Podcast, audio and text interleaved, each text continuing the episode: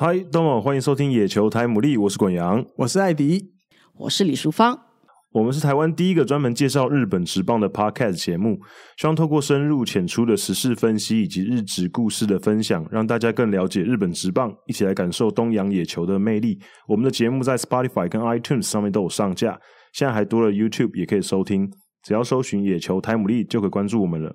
如果没有使用相关 App 的朋友，也可以直接透过 SoundCloud 收听。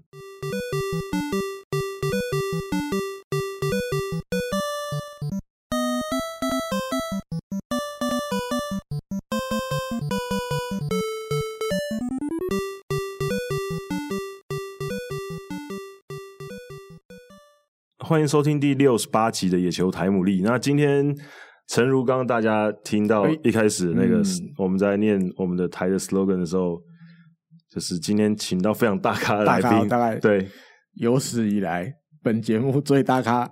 也不好这样说，这样对之前的 对不好意思，这样对之前的来宾有点不好意思，并列大咖，对，都都很大，我们的来宾都很大咖，对，就是淑芳姐，淑芳姐跟大家打个招呼。呃，主持人还有各位听众朋友，大家好。对，淑芳姐是不知道大家知不知道淑芳姐这号人物，应该都知道。看日本职棒应该很难不认识淑芳姐，无论是在电视上，比如说转播比赛，淑芳姐有当球评的声音。对，然后只要有日本代表队来，基本上都是淑芳姐会担任翻译。而且淑芳姐是不是各个层级你都带过？从小学生到成人，对，十二 U 呃 U 十二、十五、十八、二十一，然后社会人跟职棒跟这个酷太 top 太酷了，对对，Samurai Japan 的那个御用御用御用翻译。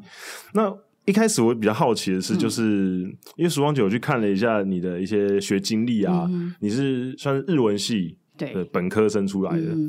然后一开始好像看起来跟棒球好像没有这么相关，对，跟运动没那么相关了。没错，因为其实我那时候学校毕业，想说，哎，念了这个那么多年的日文，想说找一个可以用到日文的一个工作，才不会觉得呃可惜这样子。哦、那当然，学长学姐给我们的经验就是说，告诉我们你要你要找日商公司的工作，对，那个福利好啊，终身雇佣制度等等的。那当时当然其实有想过。呃，去日商公司就投履历，结果哎，可能资历不够好，所以都没有人 来找你，就是说哎，去面试或者是去面试，没有什么下文哦。哦那再来，其实我本身对于媒体这一行，其实那时候还蛮有兴趣的，所以那时候第一份工作其实有找到一家这个财经杂志，担任这个日文编译。可是当时来说的话，可能呃，因为这个总编辑。他们财力也不够雄，我都大概撑了一年，然后就就就解散了，撑不下去这样子。然后是后来，呃，那个工作离开之后，大概一个多月吧，刚好看到报纸有那个职棒杂志，哦，职棒杂志真真日文编辑在编译这样的一个、嗯、一个一个广告。那当时我看他的条件，他要呃热爱棒球，精通日文。我想说，哎，这两点我大概都没有，因为对我来说，棒球日文为什么没有？我觉得我的日文不好。我大一的时候那个日文文法课是低空飞过，我这个一直没收到成绩单，我还打电话。去问我的教授，他说：“嗯，你要低空飞过这样子，所以成绩不是那么的好哦。”那再来就是棒球，其实就是对我来说那个经验，就是小时候跟着弟弟还有爸爸半夜起来看那什么威廉波特少棒的比赛，然后其实除了看比赛之外，最想要做的就是也可以跟家人一起吃那个什么统一肉燥面那种煮泡面。我想大家小时候大家都对都是这样的经历，然后那时候。我看了就觉得说，哎，自己好像没有这个资格，所以我就放弃。那大概过了一个多月，他那个广告又出现了，然后 条件有征到人，对，然后条件有有下调这样子，对，就是本来的这个热爱棒 球变成就是说，哎，略通棒球，然后然后日文也变成是略安日文这样。那那时候又看到这个广告，我弟弟就说。哎，你快，你去应征好了。我因为我弟是球迷，我们全家都有在看球，然后只有我没有什么太大的兴趣。然后我弟说：“哎，你你去应征好，你看他找了一个多月都没有找到人，应该就是要让你去的 这样子。”他说：“而且你去职棒杂志，哎，将来我们要看职棒比赛买票比较方便。”然后我那时候想说：“哎，的确在家也闲蛮久了，我就去应就就丢履历这样子，然后就找我过去面试，当时的总编辑，然后就是。”因为他是要日文编辑，所以就是有拿一篇文章叫我下标题，嗯，然后再来有一篇日本的报纸日文的，然后把它翻成中文这样子，嗯、然后大概聊了一下，哎，感觉还不错，所以后来回去他有在跟我联络，所以我们基本上要录取你，可是、嗯、呃，以职棒杂志当时的那个老板是洪腾胜，嗯，他说可是我们的惯例还是要给洪老板先再面试一次，对，好像老板都要看，洪腾胜老板都要看过一次，然后才能确定是不是你你能够做这样的工作。我说 OK，那。嗯那时候差不多就是农历年，所以农历年过后，我又他又再跟我约一次去跟洪老板见面。然后那时候洪德胜只问我两个问题，他就问说：“呃，你是一个女孩子，然后念书念到研究所，你的眼睛会不会长在头顶上？”对。然后第二个问题就是说：“那你在你是呃在台湾念日文系，你觉得你自己的日文程度跟在日本念大学的人的程度差有有多大的差别？这样子？”哦、那那时候也不晓得自己哪里来的勇气，就说：“呃，我我觉得就是说，如果去日本留学的那些学生，呃，他上课用日文，可是。”上课以外的时间都跟台湾的同学在一起，都要讲这个中文啊或者台语的话，嗯、我觉得我应该不会跟他差到哪里去啊。对，结果就两个问题结束之后，哎，就叫我下个礼拜去上班，嗯、所以就就这样进去。可是，一开始进去，其实说真的也，那时候还那个心态，因为你知道，我进去第一个震撼就是说我打开那个我的位置后面的那个柜子。那个呃，日本的报纸是这么大一叠，哦、大概有张将近五十公分那么高一点，因为已经 好几个月都没有人、嗯、啊，都没有对都没有编辑，就这个缺都没有人。对对对，然后还有什么周刊棒球一堆，然后总编辑就跟我说，你除了这个呃采访记者回来的稿子，你要润稿写下标题之外，你每个月还要写日本。呃，每两两个礼拜，那时候是双周刊，嗯，还要写日本职棒的单元。嗯、我说日本职棒，然后他说后面都是资料，你可以看，然后从里面找题材。我一看，天哪，十二支球团，一支球团大概有七十个选手，将近一千人，我哪认得这样子？嗯、我那时候心里想说，好吧，我就混个一期两期，然后我可能就赶快找别的工作。所以我那个时候还有在。骑驴找马，就是投其他公司，呃，一些日商公司的履履履历，然后也去面试了一些，偷偷去面试了几个单位，然后逃对，然后一直到到有一期有一个观众投书，他说，你们是专业的职棒杂职业棒球杂志，怎么会把呃清源河伯跟秋山新二的照片弄反了？哦，弄反了。对，那当然日本职棒就是我负责的嘛，所以总编辑就把我叫去，就跟我说，哦，你犯了这么大的一个错误什么之类的。那后来想，的确在当年其实。呃，西武队是台湾最红的，对，所以那个时候大概是台湾日本球迷都认识。然后你身为编辑，真的有这样的错误，的确是不能原谅。所以我那时候就告诉我自己，至少我在这段期间还没有离职期间，我一定要想办法把它弄清楚，我绝对不能让读者有第二次来投书说我弄错这样的。所以我那时候就开始发奋去研究日本职棒两个联盟，中央联盟、太平洋联盟，然后哪些明星球员，就这样子有点弄熟了这样子。那其实基本上会促使我继续留在圈这个圈子，是年底的时候，嗯、呃，公司派我去日本采访总冠军赛。哦，对，嗯、那当时总编辑跟我说：“哎，我们年底可能让你去拍采访总冠军赛。”那当时同事就说：“你听听听就好，听听就好。我们公司从来没有派人家出去采访。没有人 ”可是我一直还是抱这样的期待。哎，结果真的就是有去跟呃航空公司谈了这个广告呃这个机票赞助啊、哦、等等，所以我后来就真的有去。那那一次其实也没有采访。摄影跟我去，就我一个人去，哦，自己自己一个人去。嗯、然后当时因为呃洪老板的关系，跟中日体育报有一些合作的关系，哦、所以呃总编辑就说你就去就去中日体育体育报拜会一下，然后他们会提供我们照片，就看你想要什么照片，他们会提供这样子。嗯、那我去了，当然就跟他们稍微聊了一下，那他们也知道说，哦，我是我们是第一次去采访。所以就找我，呃，找了两个新，呃呃一年级的，呃第一年的这个记者，嗯、他说你就跟着他们两个人跑这样子，对我说 OK。所以除了就是说场上的一些比赛那会看，那跟着那两个人的一个采访经验，其实是对我造成很大的影响，嗯、因为他们俩是新人。然后其实日本对于总冠军赛是很重视，所以除了有呃分的很多，我们可能一个报是三个记者就就打死了，他们很多就是有专门看比赛、记录比赛过程的。然后可能有在场上，就是说，哎，看球员家属啊，或者问教练、问球评的那种，就是赛后可能问球评对这场比赛的分析。然后那两个新人的记者呢，就是被分到你就是要负责总冠军赛场边有的没有的。所以，比方说在西武球场说，以前哦，现在是丢彩带的，以前是止血花，我不晓得你们有没有印象，就是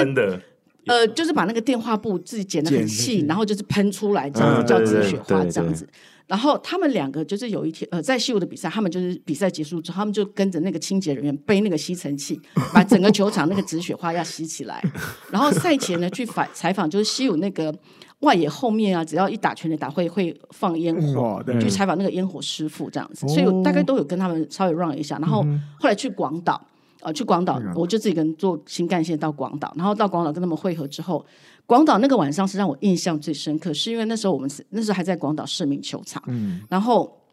呃，外野是这个自由席，嗯、然后广岛，因为你也知道这支球队其实很弱，好不容易打到总冠军，所以前一天了，那个外野的门口，大家是漏夜在排队，要隔天一早进门口。嗯、那如果以现代的观点来看，很多人会认为说，你这边在那边排队，秩序没有管好，可能附近的居民会抗议啦，啊，或太吵或干嘛。可是完全没有，那广岛市民的人完全没有，反而是，是一件大事情。对，反而是。他们就有些就从家里自己做那个饭团，然后拿一大瓶清酒，然后去给他们吃吃喝喝这样子。然后那个时候其实总冠军在大概十月底十一月初很冷很冷，然后他们就用那种油桶之类的东西，然后里面烧木材在那边取暖。那我就跟那两个记者就是去问那些采访那些球迷啊，还跟他们在那边呃，可能就是问他们为什么要要从哪里来啊？哦，为什么要这样子呃，在这边待到这么晚啊？然后就看着那边的邻居，就是大家。拿个饭团出来，或者端着什么呃，这个关东煮出来给他们吃。那个时候我就觉得说，其实棒球这个东西不是只有场上的那种数字的胜胜负，其实它带给人们的其实是有他生活上的一个寄托。否则的话，这些人不可能在那么冷的天气，那时候我记得不到十度，然后愿意在这边排队，然后周遭的人也不觉得他们给他们的生活上带来什么困扰，反而还会就是说主动的提供一些可以让他们取暖的东西。我那时候觉得说，其实如果去去去深究或者去仔仔细去看的话，其实或许会有很多呃，可能会出乎我意料之外，很多是可能你值得感动，或者是嗯嗯呃，跟你生活化的一部分，或者是属于你在整个一个人的成长过程当中，可能伴有相当比重的这个东西，可能就在棒球这个运动里面。嗯，所以我那个时候就死心塌地的留在这个圈子，所以算是要首先要先感谢那个读者。投诉投诉那个 读者，先先让先让，就是应该说那个读者让你开始把认认真对待这个工作，认真认真就是呃要对你的工作负责这样子，对，因为之前可能就是骑驴找马，对，比较没有管那个。这个我我坦诚。那所以后来呃，淑芳姐你开始呃，可能有这些采访经验之后，然后你开始呃，真的比较用心在研究日本职棒之后，那后来是。怎样的一个契机会让你开始？哎，可是可能又就接触了更多东西。后来还有一些什么机会吗？比如说你在杂志的时候，嗯，对，因为那个时候其实呃，在日本的采访过程当中，后来。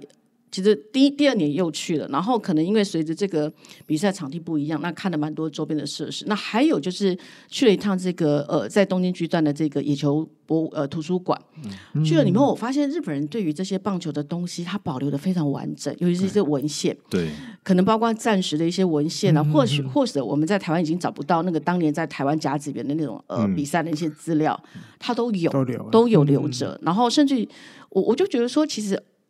呃。感觉上那个东西你才留下来，才让球迷有值得，就是说，哎，我当年看到什么东西很感动，他有才有一些茶余饭后的一个东西可以聊，嗯、或者就是说，棒球带给他们的，呃，等于说吸引力是什么？真的不是他眼中所看到那些胜负而已。他如果有有机会回顾过去的历史，他就可以知道说，其实每一个阶段因为时空背景不一样，所以呃，带给棒球的呃球迷的感动都不一样的。所以那个时候，其实呃。那时候我是属于编辑组，那刚好呃在采访那个部分是曾文成哦，他是采访组长，所以那个时候我们两个就想跟公司建议，就是说我们除了期刊之外，我们是不是可以可以成立一个类似对丛书部，就是说我们可以把一些东西。呃，因为杂志是很有时效性的，你可能这个时候没了就没了。一起一起对对。可是你如果像像如果大家有看过那个周刊棒球社，它每一年他什么昭和的激动的昭和运动，它都然后那个图片都非常非常的。有一些什么永久保存版什么。对你你就会觉得说，这个当后人要回顾的时候，其实是一个非常好的参考资料。那我们当时其实有跟公司建议，那可是没有获得上面的一个。认同哦，那当时因为其实职棒杂志的组织是比较复杂，他们就是每隔几年会换，那时候几个集团嘛，就是会换老板，然后老板那那那个集团可能会派一个人空降过来当总经理之类的，所以可能他的心也不在发展棒球这一块，可能比较在于呃我这个杂志的一个获利数字，所以他一直就不同意成立重塑，他觉得因为。他也有请他可能去分析这个市场，因为台湾其实跟日本的一个所谓读书的市场比较强，台湾人比较没有读书的习惯，所以他们那个东西出来其实是获利不多的东西，所以他宁可呃坐在呃，就是说除了杂志现行刊物，可能他比较放重放呃着重点在于当时的和全员卡，当时全员卡卖的非常好一些商品，所以那个时候就。就整个来讲的话，就觉得说那。呃，刚好跟曾大哥就这样，就觉得说，既然这个地方没有办法做丛书，那我们是不是跳离开来，自己成立一家出版社？嗯嗯嗯。呃，专门就野球人出版社。对，后来就我们俩就出来就弄了一个野球人出版社。嗯、那刚开始当然，呃，像铃木一朗的书、野茂英雄的书，其实都真的是卖的相当的不错，嗯、因为大家也觉得说，哎，我我从一本很完整的一个书，我可以介绍去认识这样的球迷，所以还蛮受欢迎的。那比较可惜的就是中间有碰到。台湾棒球史上比较不堪的就是这个职棒迁赌的事件，嗯、所以整个市场就变得比较比较低迷一点，比较低迷。那整个书市大概球迷已经对棒球这个东西他失去了信心，哦、所以你你的书出来可能的一个热度也不像过去来的那么好。所以我就开始变成，因为当然也有一些生活的一个压力，所以我就变成就是说，哎，除了有书就做书之外，那后来我就慢慢的往这个球队翻译这个部分来走，嗯、对，然后后来。转任这个球队翻译之后，又开始陷入这个 不可自拔的。没有，因为因为球因为球队翻译真的是一个很累，可是我觉得应该是很有趣的一个工作。呃，挑战度很高，挑战度挑战度非常的高，然后成就感很强。处理的事情很多。那哦，既然淑芳姐把话题导到这边的话，那我就想问一下，就是比如说呃，以比如说你要当日本队翻译好了，嗯、这件事情从你得到这个任务之后。然后开始你的前期的准备工作，跟他们来的时候，然后他们走的时候，大概是一个什么状况？呃，其实我第一次带正式的日本球队是在二零零一年了。二零零一年的时候有呃十二人球队的亚锦赛，跟呃这个年底的十一月份的这个世界杯，哦、嗯呃，大家都应该都有印象。那时候高桥由伸、阿部甚至都有来了，嗯、在天母棒球场那一次哦。那其实以带球队来说的话，其实当然我以我自己来讲的话，你的。呃，比较专业的，就是说你的棒球的术语这个部分，你一定要具备。当然不是不至于到你的规则每一条都要懂，但是至少教练要上去换人的时候，你那几个守备位置你要弄清楚吧，啊、对，对不对？还有可能，呃，如果赛后有访问的话，哎，这个选手的球路啦，还有包括我们今天、嗯、我们这个节目台姆里，台台姆里是什么意思？你这个都要懂，嗯、对不对？所以基本的知识之外，再来就是说我的习惯啊，我我今天假设说，哎，棒球协会跟我说，哎，淑芳哪一个比赛你要带？那通常我就会跟协会的人说，如果你有拿到这一次的选手或工作人员名单，请你先 pass 一份给我，嗯、我会先去做功课，就针对说哦，这一次的选手是谁，嗯、然后他是什么样的一个资历跟背景，嗯、哦，因为可能过去像十二人，他可能就是说，哎，不像职棒选手那么有名，那你。至少还要知道他的一个身份背景，然后看他有什么样的一个球力啦，他有什么样的一个成绩。嗯、你可能在接到这支球队的时候，你会跟他比较有话谈，话题可以谈。啊、我觉得这个是可能你就想说，哎，假设他是大阪出身，大阪的学生，你就说，哎，那你就想说，哎，我过去曾经曾呃去过大阪玩，我到时候可以从我去过大阪玩到什么样的一个资历来跟他讲，嗯、或者他是哎来自于这个东京，那你可以从东京的角度跟他切入。所以我基本上会先做这样的准备。然后再来就说，哎，他的资历啦，然后他可能，比方说，社会人球队，他有呃，在这个都市对抗赛有什么样的成绩啦，等等之类的，就是你要先做，我会先做这样的。让他觉得说，哎，你你知道我是谁？对，因为其实这个也是对选手来讲是一种尊重。嗯，我我觉得人都是这样，就是一个破冰啊，破冰。对我，我觉得我今天去，然后突然有一个人知道我是谁，他那个心里会很高兴，很开心，对，会很开心的。所以我我就觉得说，这种准备工作是必要的，对。然后再来就是说，呃，除了语言上面之外哦，就是说你还要有心理准备，你要必须变成是他们的一个中文管家这样的一个、啊、一个角色，对，哦嗯、对，因为我一直都认为说，其实今天他需要翻译，就是你语言不通嘛。对。那我们就是呃将心比心，如果今天到日本去语言不通，我当然希望嗯呃有一个人可以协助我很多，所以我通常就是把设身处地，就是说我就是不要呃只有在球场上，然后讲结束之后我就不管，所以我会尽量的，就是说。看他们有什么样的一个需求，然后或者就是说，如果来了之后，我大概都会先跟他们的管理先做一个开会，然后有什么样特殊的需求。那当然，一次经验、两次经验、三次经验之后，你就慢慢的大概自己就可以抓到那样的诀窍，然后也大概就知道掌握呃，就是说日本球队他们的需求是什么。然后当然每一次。的成长都是因为曾经在这有什么突发的状况，对，对，所以你就会借由这次经验，你就告诉自己说，哎，那下次你在这个部分，你可能要做做补强啊，等等之类的。嗯、对，对。我跟这边跟大家科普一下，刚刚淑芳姐提到，她二零零一年那时候亚锦赛第一次，嗯、那一年亚锦赛日本队代表队有山内俊哉，对，石川雅圭、嗯、久保裕也、和田义、新垣楚，对。都是应该都是现在后来大家都耳熟能详的的人物，对对。然后世界杯那刚刚淑芳姐有讲有阿部慎之助嘛，嗯，对。然后管山昌平啊，然后呃四元准人，然后西乡太之那个社会人的头牌，社会人头牌他也有来，对。所以其实后来很多都，哦井口之人也有高桥优生，嗯嗯，我那真的后来很多都成为球界巨星，对。所以。就是你要去，我我是觉得，呃，其实后来几次的工作会发现，呃，台湾既有国际赛比较多，然后可能很多人都会想要去当呃这个球队的翻译哦，嗯、然后他们觉得说，其实跟着选手呃挂着这个牌子，一直进进出出很帅这样子，也可以就近，然后现在又可以拍照啊、上传等等。嗯、可是实际上，呃，你真的。进入那个工作之后，你能不能获得球队对你的信赖，就完全真的就是看你的心态怎么去投入。你是把自己变成你是球队的一一个成员，嗯、还是你是一个球迷？嗯、其实这个会影响球队对你的观感，嗯、也会呃会、哦、让他们对你的信赖程度产生一些影响。对，因为毕竟我觉得，如一我们自己换位思考一下嘛，如果我是球员，我当然会希望我的翻译是，就是他就是好好的。就是在感觉好像就是我们的翻译，而不是他好像一直在旁边跟一个小球迷一样，这样子一直在那这样子 一直盯着我在干嘛这样子。所以对你你知道呃，二零零七年呢、哦，这个北京奥运呃这个预赛在台中举行，那一次也是都很大咖，嗯、什么达尔比修啦、永井秀章啊那一届。然后那个时候因为呃星野仙一。等于说我们那时候两个两个翻译嘛，那男生有进休息室，那我就是主要负责饭店。然后后来最后一场比赛对中华队，我有到现场去看。然后日本人就说，反正呃所有的日本人都到球场去了，就不用留在饭店帮我们处理事情，就跟我们就一起去看球这样子。然后我记得那时候陈金峰急出全垒打，对，全垒打，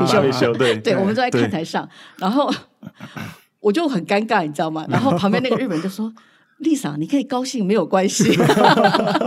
因为你就知道，其实因为其实我们带球队哦，不管从十二岁的还是到呃这个职棒选手，每次碰到中华队，早上第一句话一定问你说：“丽莎，你今天帮哪一队加油？” 你知道那种？那其实我我我的答案一直都是我会为日本队加油。嗯、其实原因很简单，因为。经过这么多天的相处，他们已经把你当成是球队的一个一个一份子，嗯、然后再来，其实以中华队来说，其实那么多球迷在帮他们加油。如果你在日本队的休息室，你还是一脸帮中华队加油，我觉得这个对球队来讲是一个很不礼貌的行为，怪吧？对，很不礼貌的行为。所以每一次的比赛都会碰到选手会问：“你今天帮日本队加，帮中华队加油？” 但是其实我觉得不不仅是我了啊，包括可能韩国队或美国队，其实我们这些翻译到后来跟球队有感情，其实真的都。面对中华队的时候，其实大部分还是都会替自己带的球队加油，因为毕竟，嗯，他们会需要翻译，就表示他们是来异乡比赛嘛。对，所以他们是在客场。那我觉得，身为翻译，好像帮他们加油，好像是一件很正常的事情。对，尤其是会坚定我我这样的心态，是因为我呃，二零零九年应该是零九年带 U 十五的时候，嗯、那时候是藤浪，那时候藤浪高中国中生的时候来台湾，嗯、然后。要回去的时候，有四个小朋友写了信给我。我在机场看了，我就，其实我们在机场的时候，那四个小孩子哭的跟什么一样，然后我也哭。然后后来他们给了我信，我回家看了，就更坚定，就是说你真的当一个翻译，你要全心投。因为那个小孩子，他们就写说，他们才十五岁嘛，哦，嗯、就是说第一次出国，然后到台湾，他们心里是非常的不安，因为他们完全不懂中文，然后也不晓得这边的。呃，人是怎么样？是好人还是坏人？嗯、然后个性是怎么样？嗯、然后东西不晓得，因为那时候一早大家就觉得说，哎呀，去什么台湾的水什么不能喝啊，什么都就他是抱着一种很很害怕的一个心情来到台湾。嗯、可是后来他发现说，因为有我这个翻译，然后帮他们解决了很多言语上的问题，帮他们解决了生活上的问题。嗯、因为像那时候有一个小孩，他就完全偏食，他就完全不吃饭店的东西。对，然后后来我就。觉得很不忍心，我就带他跟另外两个，我们就去附近吃那种台式的日本料理，可能就是亲子冻这样子。像他，他就跟我讲，后来他回日本又就再写信给我，他就说那那个亲子冻的那个滋味是他这一辈子吃过最好吃的。你看了不会流眼泪吗？这么夸张？对，所以我那个时候就就告诉我自己，就是说以后不管你带任何一个层级的翻译，嗯、你真的就是要做到让他们呃可以在台湾就是专心投入比赛，不用去烦恼。别的任何的事情，嗯、对，对，因为刚像刚淑芳姐提到，比如说饮食这方面，嗯，就有一个都市传说，我想我想要问淑芳姐，就是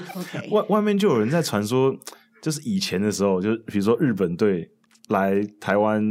比赛什么，他们会自己带一些食材来，他们会带一些，比如说米呀、啊呃、或什么之类的。食材是倒没有啦，嗯、是会跟会先有所谓的先请人员先来跟饭店沟通。那这个其实只有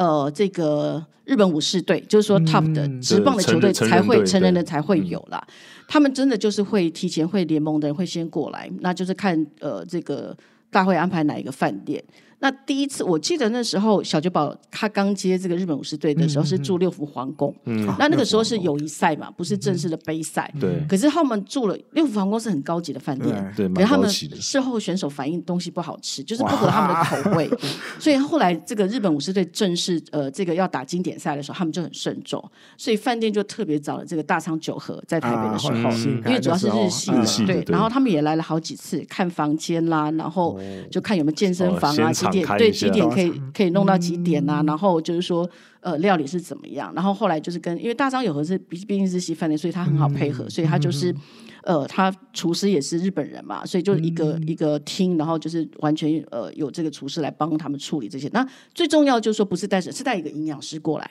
带营养师。那营养师他每天会跟这个呃厨师讨论，就是菜单是怎么样，然后每天那个菜单出来，他就会写 memo。哦，比方说今天这个葡萄柚含有什么维他命 B 什么维他命什么的，然后吃了之后可以怎么样？对，就贴在没有就贴在那个菜前面。哦，然后这个沙拉今天有什么东西，然后怎么样怎么样？对，那我觉得那个营养师的角色很重要，所以后来变成很多选手，呃，都会跟他聊，包括大谷翔平。其实那个营养师现在是大谷翔平的专属个人营养师。哦，呃，大前惠子小姐，她就会，因为他们当时是明治，就是是赞赞助商嘛，所以她除了赞助一些所谓的一个。呃，supplement 就是一些营养品之外，然后就才派个营养师过来，哦、所以那营养师每天都会写那个 memo 在在上面，然后会摆很多、嗯、呃什么那个那个补给品放在那个休息室里面，哦、然后选手经过，哎、嗯，我要补充，自己觉得我今天可能蔬菜吃不够多，你就可以吃一颗这样子，嗯、所以它的功能是这样，哦、对，所以呃食材，因为台湾跟距离跟日本蛮近的，所以食材是没有带，但是真的就是会会。会找那个，然后十八 U 的话是他们会从日本带那个咖喱料理包，还有这个味噌汤包、蔬菜汤包。对，因为也是怕说可能有些小孩比较偏食，然后就是吃的不习惯，所以会会带那些东西过来。但是呃，至于说特别找厨师或食散的那个倒是没有。对，因为因为像因为像我有去参加过一些。采访过一些国际赛嘛，啊、印象最深刻就是韩国，因为韩国一定会带泡菜，对，就一定会带泡菜，百分之百不，无论是 U 十二还是成人都会带泡菜。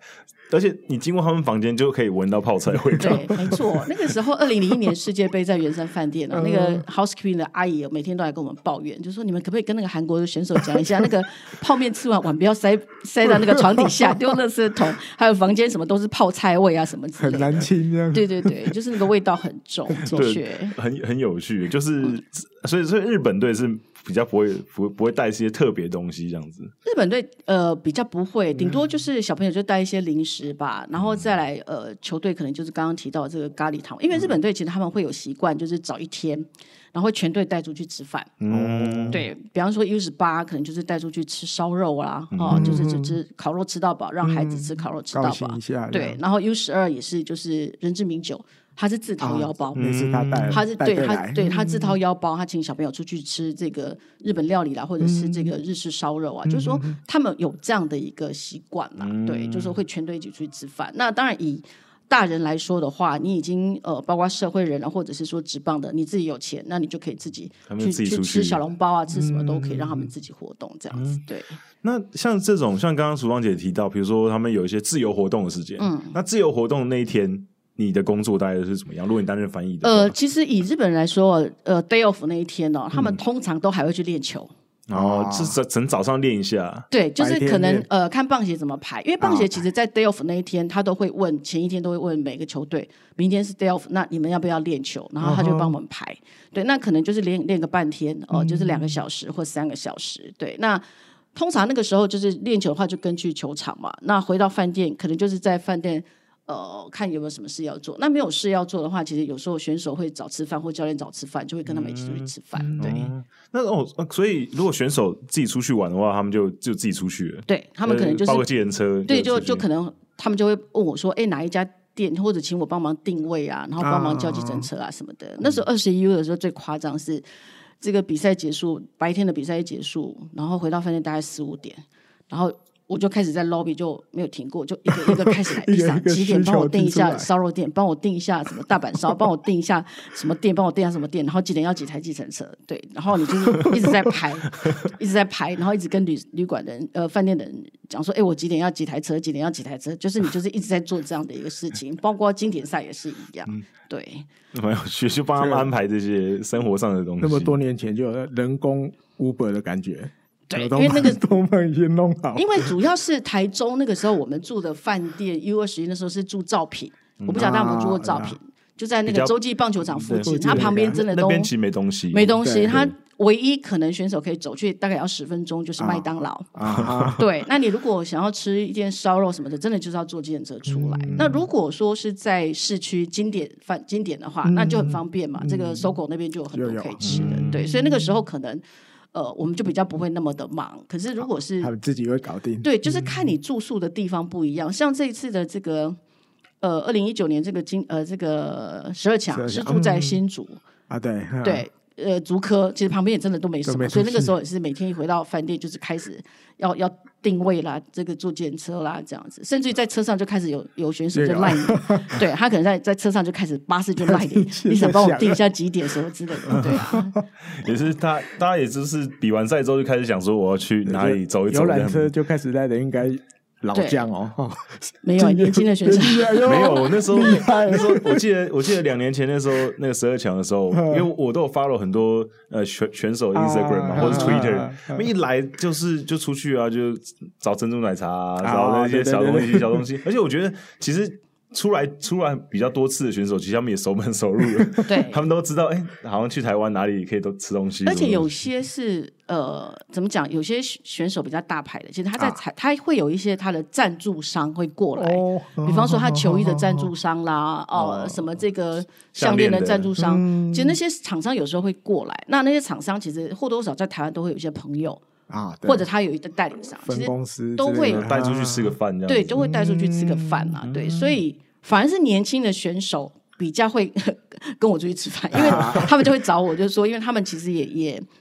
我我觉得现在可能就不太，反正年轻的选手他们也不像，可能也不算喜欢交际吧，对，所以大概就是会，就是说，哎，跟你也算比较，他觉得你你比较能够信任或者比较亲近，朋友，对对对，就就会出去一起吃饭这样子，对，因为他们也不太喜欢喝酒，现在年轻的选手也不太对，好像是好像是这样，因为我们之前去采访春训的时候，然后我们有。跟一些日本的记者聊，他们说现在其实新的一代的选手比较不像以前那样，比如说我们就是打完球，我们可能就是去可能去居酒屋刷个头啊这样子，嗯、然后只是要在酒局上面交朋友，哇，弄啊这样子。以前酒好很多，对，现现在比较少。因为我我看到他好像是说。现在年轻选手喝酒跟抽烟的人数都下降很多。呃，其实我觉得这个也是因为所谓的健康概念哦兴起，因为有些像我刚刚提到那个营养师哦，就是说呃这个所谓的呃营养师的一个带动，其实对他们来讲造成很大的影响，所以他们开始现在选手都很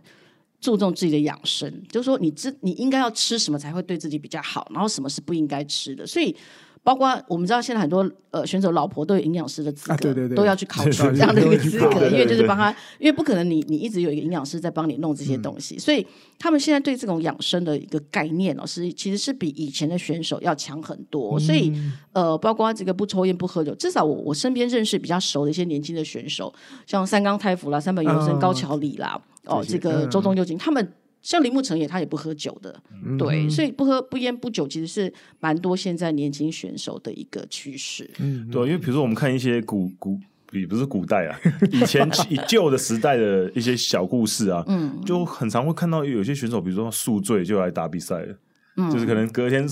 喝个烂醉，然后隔天比赛，然后照样打的很好，这种就是这种传说。嗯，可是现在真的就是选手，就像淑芳姐刚刚讲的，大家。应该说，呃，运动科学进步了，嗯、所以很他们很多可以参考的，比如说营养师或是物理治疗师会给你意见说，说、嗯、哼你怎样怎样做会比较好。然后可能对自己的职业生涯也希望打长一点。没错，因为以前的以前的选手可能打个十年，其实就超长了。那我可能就差不多。而且以前的竞争没有像现在竞争这么多。嗯，对，也是。对，以前以前选手人数没有那么多嘛，现在选手人数竞争很多。那你可能呃进去三五年没有什么表现，可能就被汰换掉。所以现在的选手其实真的打到一个 level 等级的，他真的就会有聘这个呃个人专有的营养师哦，像这个铃木成也也是，铃木成也的营养师跟大谷翔平是同一个。嗯。哦，他们就是会随时给他们建议，就是说你在什么阶段你要多吃什么，在什么阶段要多吃什么这样子。像大谷翔平，我最近看到一个一个专访，他就有提到，他每年大概就是呃春训开始之前，他就会去抽血，然后抽血出来有医生去判断，哦、呃你最近的身体状况是怎么样，所以你要你最好什么东西少吃，什么东西多吃。那大谷翔平就会根据这样子的一个一份数据，然后去跟他的营养师讨论，那营养师就会帮他设计东西，设计他的一个餐大概要怎么样来做搭配。所以但我想明在美国，其实很多人之前都有他的什么绯闻，说他什么跟女生怎么样，其实他是一个完全。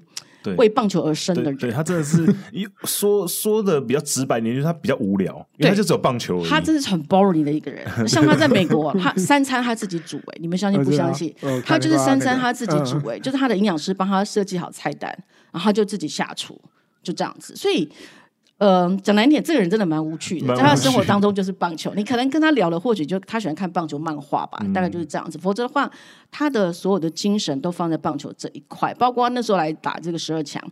呃，杨代刚有一天就是找这个火腿队的选手去吃饭，嗯、中岛卓也啦，哦，这个真井浩俊啊，就是出去。那钟点祥是因为他的家人有来，所以跟家人出去。大谷翔平也没去啊，他就说他 对，他就说他要做治疗这样子。对，所以他难约的那种，他就只他呃。他唯一一去出去一次吃饭是那时候菅野智之啊，就是找所有的投手一起出去吃饭，对，所以他们就从那个饭店的地下室，就是有那种保姆车把他们载走这样子。嗯然后有一次是跟呃松井玉树还有这个三井康晃去后面的便利商店，后来发现大批的球迷跟随之后，他们就再也他就再也不出去了。嗯、对，然后唯一一次有吃到外食是我帮他买鼎泰丰的那个 小笼包跟炒饭跟青菜，所以后来我每次去日本碰到他，第一句话就跟我说我要吃小笼包。对，所以他真的是一个生活就是重心全部放在棒球的球。放球的，我觉得还是个小孩了。对，因为因为像我们听的一些大谷翔平的故事，像就是很像曙光姐讲这样，就他其实就是他对他的生活的要求就是我棒球做好了，那其他东西就差不多这样就好了。他也不太花钱，对，对他的投资都是在棒球这一块了。对对，对啊，就就是像比如说他那时候说他还在日本火腿的时候，他赢球给自己的奖励就是。呃，坐球队的巴士回宿舍的路上，请那个司机停一下，他去便利商店买个可丽饼。他喜欢吃甜食，全家的。对 对。可是他后来也是因为有接触到营养师养生这一块之后，不吃。对，他也控制他在甜咸的甜食的连这个唯一的兴趣也不吃。对啊，其实也是，其实应该说就是。为了要把这个东西，把就是让他的职业生涯可以更顺利、更好，其实牺牲其实蛮多东西。呃，就说他有他的目，他按是按照他的计划跟目标在走啊。他可能有设定，就是说我呃棒球我要打到。几年，然后接下来之后，我可能做呃，身为什么棒球教练，大概怎么样？他是一个，大家都知道他那个九宫格，不只是九宫格，已经差不多十八还是六？对对对，都除了结婚这个目前已经破戒没达到了。对，否则他是按照自己的既定计划在走，对的的人，所以所以他很清楚他要的是什么，他该做什么了。对对，应该就是一个非常非常非常自律的人。嗯，因为你要做到这种程度很难，因为因为球界。诱惑很多，对各种各种队友诱惑很多，因为你比如说你这些，比如说你看到你周遭的，比如说烟酒、女色，对不对？嗯、很多那种局，比如说像去年疫情期间，阪神队爆出那个新闻，就是、嗯、球员可能还要去跟厂商有一些应酬、有些酒局，你可以就是完全不出席，这其实是。可我觉得某种程度上可能跟他在火腿队有一点关系。哦，呃，火腿还有就是，其实这个部分呢，就会让我想到这个田岛大树。他那时候在社会人球队的时候，他讲过欧力士的田岛大树。对，他那时候还在正亚东日本的时候，他来台湾打过两次这个亚锦赛。第一次的时候，他也是一个新人，就是完全不敢讲话。那第二次，因为有了第一次我们碰面，所以第二次我们就聊得比较多。然后那时候他就有说他不喝酒，然后他也很讨厌跟前辈出去喝，就是人家找他出去喝酒。嗯、我就问他，我说可是到了职棒，好像还蛮常有这样的一个酒局，就是说好像前辈都会要。带着这个后辈出去喝，很难避免。对，那你到时候怎么办？他说：“只要我在职棒投出成绩的话，我就可以大声的跟前辈说，我不想出去喝酒。属于哦，很猛哎、欸。对，所以你就会粉了。所以我我相信这个也是跟大我小那个想法是一样的。我就是把我自己做好，然后我在有一定的程度的情况之下，我就不愿意去屈服别人，就是说硬要我做我不想去做的事情。对对对，没有现在的年轻人可能会这样想，可是以前那个时候可能比较封闭，就比较难这样做。因为可能会就是诶、欸、各种关系对被特别照顾，对被就被按在地上 对，对，对现现在的年轻人确实是 时代不同了也有，然后对淑芳姐应该也有这种感觉，就是、嗯、虽然说日本大家印象中还是一个相对封闭、嗯、相对保守的国家，可是其实他们这几年年轻世代的想法其实跟老一代其实差很多了。对，呃，其实我们就以年代来分，什么昭和平成啊，其实日本人最喜欢用什么昭和之南什么平成，对对对对对其实。呃，过去在以前，呃，也不要说太久，包括小酒保他们人之名酒，嗯、他们那个年代，大概都会感觉上，你会觉得这个一站出来就是那种，呃，有这种明星球员的，嗯、也不能说光环嘛，就是说好像你看出他就是对自己自律很高，然后很不容易亲近那样的一个一个一个形象，对。对那我觉得现在来说的话，可能跟呃越来的越多选手去美国职棒啊，然后美国职棒那个氛围很开放，嗯、然后再来是这个 SNS，就是一些社群社群平台平台哦的一个，包括很多球团也都很积极的在呃 Instagram 啦，嗯、在 Facebook，就是每天 po 一些选手，变成说。呃，已经开始营造一种比较亲民的一个距离感，没这么重。对，那因为再来，我我相信这个也是跟女性球迷有关系，因为早期那个男生的形象太刚硬，所以女生的球迷其实不太喜欢，就是说那种感觉，那那种感觉，就是说觉得说我距离好远，我就算喜欢他，我可能也看不到他或者怎么样。可是现在一些年轻的这种选手，一直不断的在所谓的一个社群平台有一些比较亲民的或者互动的出现，其实女性球迷越来越多。那其实就像我有时候转球赛会。讲到就是说，其实女性球迷在整个日本职棒的一个消费市场，其实占的比重非常的大，非常大，非常大。你去看那个，如果我们大家都去球场看过日本职职棒的比赛，那女性球迷身上的行头之多，之多之多。你说男生叫他带那些有的没有的，没几个人敢带，可是女生她可以买很多东西，所以女性球迷其实是在整个日本的消费市场占有相当大的一个比重。所以每很多球队他们在整个呃软体或硬体的设施，其实一直都越来越有往女性这个这个部分去去做。呃，努力这样的一个趋势，嗯、甚至很多球队都有那种什么票选，呃，什么想要当男朋友的这个前几名啦，每年都会有，每一年都会有，哈什么帅哥排行榜，其实就是针对女性市场，因为就看中就是说，而且女生不会一个人自己去看球，对对对 对，女生一定是成群结伴，男生可能我下班无聊，我就球场附近，或者我三局以后再去看，然后吃喝个啤酒，就是放松一下。可是女生通常。呃，不会一个人去看球，至少是两个人以上，姐妹淘或者跟男朋友。那只要两个人以上进去，他的消费能力就会比男生单独一个人就倍增了。嗯，对，所以这个是呃，我觉得是跟过去跟现代不一样。那整个社群平台一出现之后，然后在整个一个呃球团有利的一个塑造之下，那真的再加上我们刚刚提到很多一个是呃健康意识的一个改变啊等等，所以让。现在的选手是越来越亲民，越来越阳光化，嗯、所以不会像以前那么的深不可测、神秘感。对，然后每次曝露出来，好像都是被八卦周刊拍到他在酒店喝酒打、啊、打人然后干嘛的。可是现在出来都是一些比较可爱，然后可能就是说让球迷会觉得比较窝心的一些举动。对，嗯、对，因为我觉得整个应该说球团在行销方面的手法，其实跟以前也差很多了。对，比如说你，你像比如说你说巨人跟板神。他们以前哪需要行销？嗯，他们根本不用行销，他们就就满满满，球场门打开，人就坐满了、啊。对，他根本不需要行销。可是现在，因为慢慢的，你就觉得，哎、欸，巨人队也开始做他们 Instagram，、嗯、然后也开始有 YouTube 频道，然后也开始拍一些哎、欸、私底下的东西，然后也没有这么严肃的感觉。对，因为以前大家都觉得巨人跟满神就是那种很严肃，反正就是。制服组就穿西装，然后球员就每个正义凛然的样子，然后绅士军团这个到他的球队不准留胡子，对不对？对不准染金发，对，对，就是你就可以看出连，连连巨人队都在改变的话，那这个整个球变球球界其实改变就是非常巨大，在改变。嗯、对，因为巨人队巨人队已经算是应该是比较比较不会。比较比较比较硬的队伍了。嗯、对，所以这个也会反映在就是比方说像十二强的时候，嗯、这个呃两年前的十二强那时候刚一到台湾，然后就有一天呃就安排全队出去吃烧肉，然后日本人一开始一定都会先干杯一下嘛，就是就是每个都上一些啤酒之类的，那你就会发现。当这个一干杯仪式一结束之后，就开始有人叫我，他说：“理事长，帮我把这个啤酒撤掉，我要换可乐。哦”而且都是年轻的选手，嗯嗯，都是年轻的选手，对，所以你就会觉得说，的确这个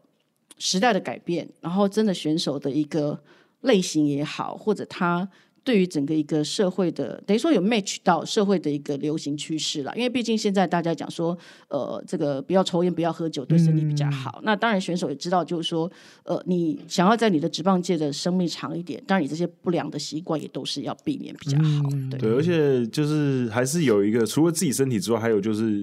因为他们现在日本职棒很注重。呃，小朋友这一块嘛，嗯、因为他们现在要推广，在推广棒球，因为棒球慢慢在日本有点被足球超过去的感觉，嗯、所以他们现在很积极的在培养小朋友这个市场。那你要推小朋友市场的话，那你球员的形象当然就不能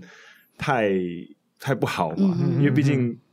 大家如果看到一些绯闻，对啊，所以大家就会觉得哎、欸，好像有点怪。所以你你会发现，日本人就是说那种未成年抽烟喝酒的职棒选手是很严重的处罚，啊、因为他们认为这是一个。很不良的一个示范。那刚刚提到就是说烟酒的部分，其实像罗德球场，嗯，它今年就已经变成的，就是说整个完全全面禁烟。以前我们去球场还有一些吸烟区哦，对现在已经完全都没有了。对，现在罗德球场、海洋球场，它是已经。只剩下好像几个这种抽电子烟的地方，嗯、然后真的那种会有烟，呃，就香烟的那种烟草的是完全都没有了。对，嗯、那其实这个对球团也是一个考验哦。对，因为瘾君子他可能就不想去看球，嗯、可是他就觉得他必须去配合时代的角度去做一些改变。啊嗯、对，那我觉得这个都是要去慢慢做一个磨合的努力。对，你看，因为因为其实我我本身是有抽烟的，嗯，那其实我觉得对对于抽烟的人来讲。日本真的是一个对抽烟的人瘾君子非常友善的国家，因为到处到处都可以抽烟，连那种素食店，比如说麦当劳、肯德基，有些甚至也有抽烟楼层或是一间。可是现在，因为其实从前年开始，前呃，应该从一七一六年开始，因为他们准备要那个东京奥运，所以他们开始就说一些地方开始要禁烟。首先是一些公共场合。然后后来开始，比如说一些烧肉店，或是一些居酒屋、嗯、咖啡店都不行，对，不行抽烟。嗯、然后那时候其实就有一些瘾君子就开始讲说：“你这样子就，因为对他们的生活其实改变非常大。嗯、因为对日本人来讲，我在这个地方我应该可以抽烟的吧。”可是，其实现在很多地方都不能抽烟。对，而且多都不行。而且，其实包括同一支球队里面有抽烟跟不抽烟的，其实彼此之间也会有一些妨碍。所以，有些球队就会有，比方说，因为他们不可能所有选手搭只搭一台巴士嘛，大概有两台巴士，就一台是抽烟车，一台是不抽烟车。对，所以像这个川崎宗则就曾经跟我讲过，他说他那时候在软银担任这个选手会长的时候，他就非常严格要求，就是有一台一定是非吸烟车，然后一台是抽烟车，绝对不准那个。可是他说，后来他离开。卸下这个职务之后，好像听说又没有那么严格执行。可是他真的觉得，他也是觉得抽烟是一件非常不好的行为，嗯、所以一定要要就是说，你要抽好吧，但是你就是不要去妨碍到其他不想抽的人。嗯、这个是呃川崎中德的一个看法。对，因为说真的，对于不抽烟的人来讲，他对那个味道其实很敏感，很敏感的。对，所以如果你坐在一起的话，其实是会妨碍到别人。嗯、对，其实其实我觉得，所以就因为。透过刚刚这些很小很多细节，你就觉得其实我们之前节目也聊过很多次。其实日本球界其实这几年真的是很多事情都在改变，嗯，制度上的也好，比如说球场上、球场下很多东西都在改变。球场上，比如说球员的交易或是换队，其实比以前频繁很多。对，因为以前其实。没有什么在交易的，对，而且以前只要把大牌选手交易出去，但那个球团就会被骂的 骂的半死，骂狗血，对，骂狗血淋头哦，就是忘恩负义，或者选手自己主动 FA 要出去了，大概你再回到你的球场，就是被嘘声伺候这样子。嗯、可是我我觉得这个也是因为美国之棒那边接触多了之后，啊、大家都开始觉得，而且当你发现这个选手被交易出去之后，其实他在他那个球队表现反而比这个原来球队更有前途的时候，其实。大家也都慢慢的看淡这样的一个一个交易了。对，比如说像最近几年的最最有名的例子就是大田泰市嘛，嗯、然后呃，今年他们也巨人队又把田口利斗也交易出去。了，然后之前也很多例子，就是其实我觉得巨人队做这些交易啊，其实其实我个人是蛮肯定的，因为他们其实有一个带头的效果。嗯，因为巨人队其实虽然虽然说现在各个球团都有一些作为，可是对于日本职棒来讲，巨人队还是一个指标性的队伍嘛，嗯、所以他开始做这些事情之后，我觉得对于整个球界改变一些事情会更快。比如说，因为你看像袁成的这几年，他就一直在。不断的喊话说要做一些改变，嗯、比如说呃中央联盟也要有 DH 制啊，或者是、啊、呃登我们之前节目有聊到登录了支配下的名额啊，然后或者是什么交易的东西，球员交易不要设置起来，或者是说春训有这个像美国职棒招待选手、啊，对对对，我们上个礼拜聊过，对，就是他其实一直提出这些东西，我就觉得哎、欸，好像。他也想要做一些改变。我觉得主要是大家都看到了日本职棒的呃，比方说职棒就是棒球人口一直在减少这样子的一个危机，嗯、然后就是说希望让大家觉得说日本职棒，因为有时候大家觉得日本职棒很多呃陈腐的规则啦或干嘛，会大家觉得说好像跟不在时跟不上时代或什么的，哦嗯、然后加上过去巨人队，他每次到球季结束都会有一些 FA 啦，就是抢选手这个、嗯、呃金钱。金钱攻势这样对，然后让人家觉得说，那你找那么多选手，那有些选手你也不让他上场，然后最后就战例外这样子。所以，呃，去年整个一个包括一些营运部长什么都换人之后，其实他们就很表明，就是说未来巨人队在人员的交换这个部分会很积极，因为他们已经不会像过去就是说养起来杀。嗯、哦，养起来杀的意思就是说，我就是把你签下来，那我也不让你到球队，因为你到别的球队，可能你到时候会变成是威胁我的一个武器，嗯嗯、所以我就宁可把你放在我的球队，然后熬你五年八年你都没有成就，然后到时候就自动站例外。嗯、那当然这个部分饱受批评。嗯、那呃，这个新的部长部长奥斯卡大总上来之后，其实他就已经跟运城这两个人就已经达成共识，就是说今后的巨人是会让选手找到。适呃适得其所的地方，他们会积极，就是说，可能这个选手我我是我当初签进来的，可是后来发现他可能在我这边不适合，那我们就会帮他找一个真的可以让他发挥的空间，让他发挥的地方，然后呢，他可以给那个球队带来贡献。那当然，日后他如果跟我们有碰面的时候，他这样的对决其实也是一个话题，对，也也可以有相当程度的一个提供球迷一个非常好的话题。所以这个也是巨人队慢慢在改变的地方。对，因为其实这个很重要的是。他开始意识到说，我一个人独强是没有用的，我必须要共好，共好让这个球界整个拉伸起来之后，球迷自然就会增加嘛，把这个饼再做大一点。对，因为巨人队说真的，他们也不用太，因为像之前我看到一个呃报道，一个研究是讲说，日本虽然说呃他们的看球的人口在下降，他们电视收视率其实一直在下降，可是他们进场的人数是在提升的。所以，对于巨人队本身来讲，他们反正每一场我我这样打，我这样打，反正每一场都是爆满嘛。嗯。可是也意识到说，那我从其他层面，我还是必须要去做一些改变，才可以。可能虽然说我这一块没有没有衰退，可是你怎么知道之后会不会？因为其实现在年轻人，我之前在日本的时候，我跟一些年轻的球迷聊，他就说，现在日本人年轻人就喜欢看足球，因为足球的比如说应援方式很。比较狂野，嗯哼，就可能就是要敲鼓啊，啊。然后挥旗子啊，嗯、然后很嗨这样子。那日本职棒的应援好像相对比较自私，反正我就要跟着唱歌，然后就是好像对他们来讲没这么奔放，所以年轻人喜欢看足球。可是他那时候跟我讲一个很奇妙的、很很有趣的点，就是他说年轻人会看足球，嗯，可是等他年纪大一点之后，他就会看棒球，回去看棒球。对对对。对，就是我觉得对于日本人来讲，棒球还是一个国球了，嗯嗯嗯，就是年轻人可能。对棒球没这么有兴趣，可是他好像到一个程度之后，他好像就会去看棒球。嗯，因为事实上哦，其实日本的小孩可能不像的小孩，呃，台湾的小孩，我们打棒球可能你从小就是只有在打棒球。嗯、日本他们对于小孩的所谓。运动这一块，他不会只让他打棒球，因为他打棒球很多是我们知道日本是社区学校为主，对，所以他有的学校里面他的一个社团，他可能是踢足球，或者是打排球，或者是游泳，所以他可能在小学这个阶段，他可能同时从事好几种运动，然后到了国中，慢慢高高中什么上去，他才会专注在某一个运动上面。所以基本上对日本的小孩，除非他真的就是对运动完全没有兴趣，或者是运动神经不好，他参加全部都是属于文科方面的一个社团，否则的话。棒球，我相信是所有日本小朋友的一个记忆。哦，不管他自己有没有从事，那他爸爸可能电，就像我们看小丸子，他爸爸每天就是看那个巨人队的呃这个比赛等等之类，就是说他从小到大他在家里可能吃饭这段时间，爸爸永远都在看棒球比赛，所以他这种从小的记忆里面对棒球他是一直就很深刻的。那足球可能是他开始要从事运动的时候，他才去接触，所以我我觉得相较之下啦，我就说。棒球还是在日本的心目中，或者是生活当中，是占有相当重要的一个地位，跟它一个比例。嗯，对，因为我我觉得这个，这其实就是，其实像台湾就一直在讲说，哦，我们想要呃增加我们打棒球的，就是那个 base 可以再更大一点。一点嗯、那我觉得其实，当然你说要参考日本那样子嘛，我觉得可能。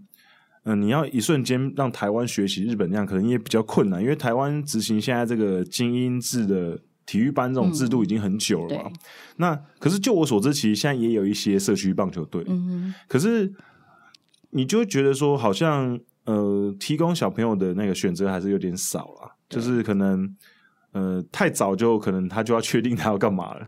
对，因为像可能如果台湾，如果你以后要打棒球，你可能国小的时候就要决定了，嗯，而不是你后来才决定。因为像日本的话，可能你有时候哎，到高中你在讲说，哎，我可能以后想要打直棒，嗯、还来得及。对，就可能你高中没这么强，可是你就想想说，我以后要打直棒，那你就去大学读四年，或是你在社会人蹲个三年四年，哎，你以后可能有机会打直棒。可是台湾，你就国小若没决定的话。好像就来不及了哦，比较对，比较这样子。因为日本在小学的部分呢，很少有，当然每个很多男生可能呃，我们问我们看过很多日本职棒选手，对，都已经将来要成为职棒选手之类的。可是那个是志愿，跟你实际面又不一样。那以日本来说的话，在小学、国中这个阶段，其实他们呃父母让小孩加入社区球队也好，或者学校社的，其实比较着重在是要他锻炼所谓的体能，还有再来就是说去呃学习。人际关系，然后怎么样一个团队合作？哦、所以你去看他们一些呃国中生或者是小学生的这个球队的网站，他通常你会看到的都是什么团结啦，哦，什么健康的体魄，大概都是这样子，不会就是要你将来就是必胜。对，因为 毕竟他的人口实在太多，比方说他的光是这种呃学童、儿童啊小学生的软式的这个棒球，嗯嗯，就带有一万多支球队软式的。然后到了国中之后，又有七个联盟哦，这个七个联盟，光是一个联盟，以这个青少棒联盟来讲，它东京可能就有三百多支球队，全国加起来七百多支球队。嗯、那总共这个有七个联盟，那高中更别讲四千多个学校，所以它的。嗯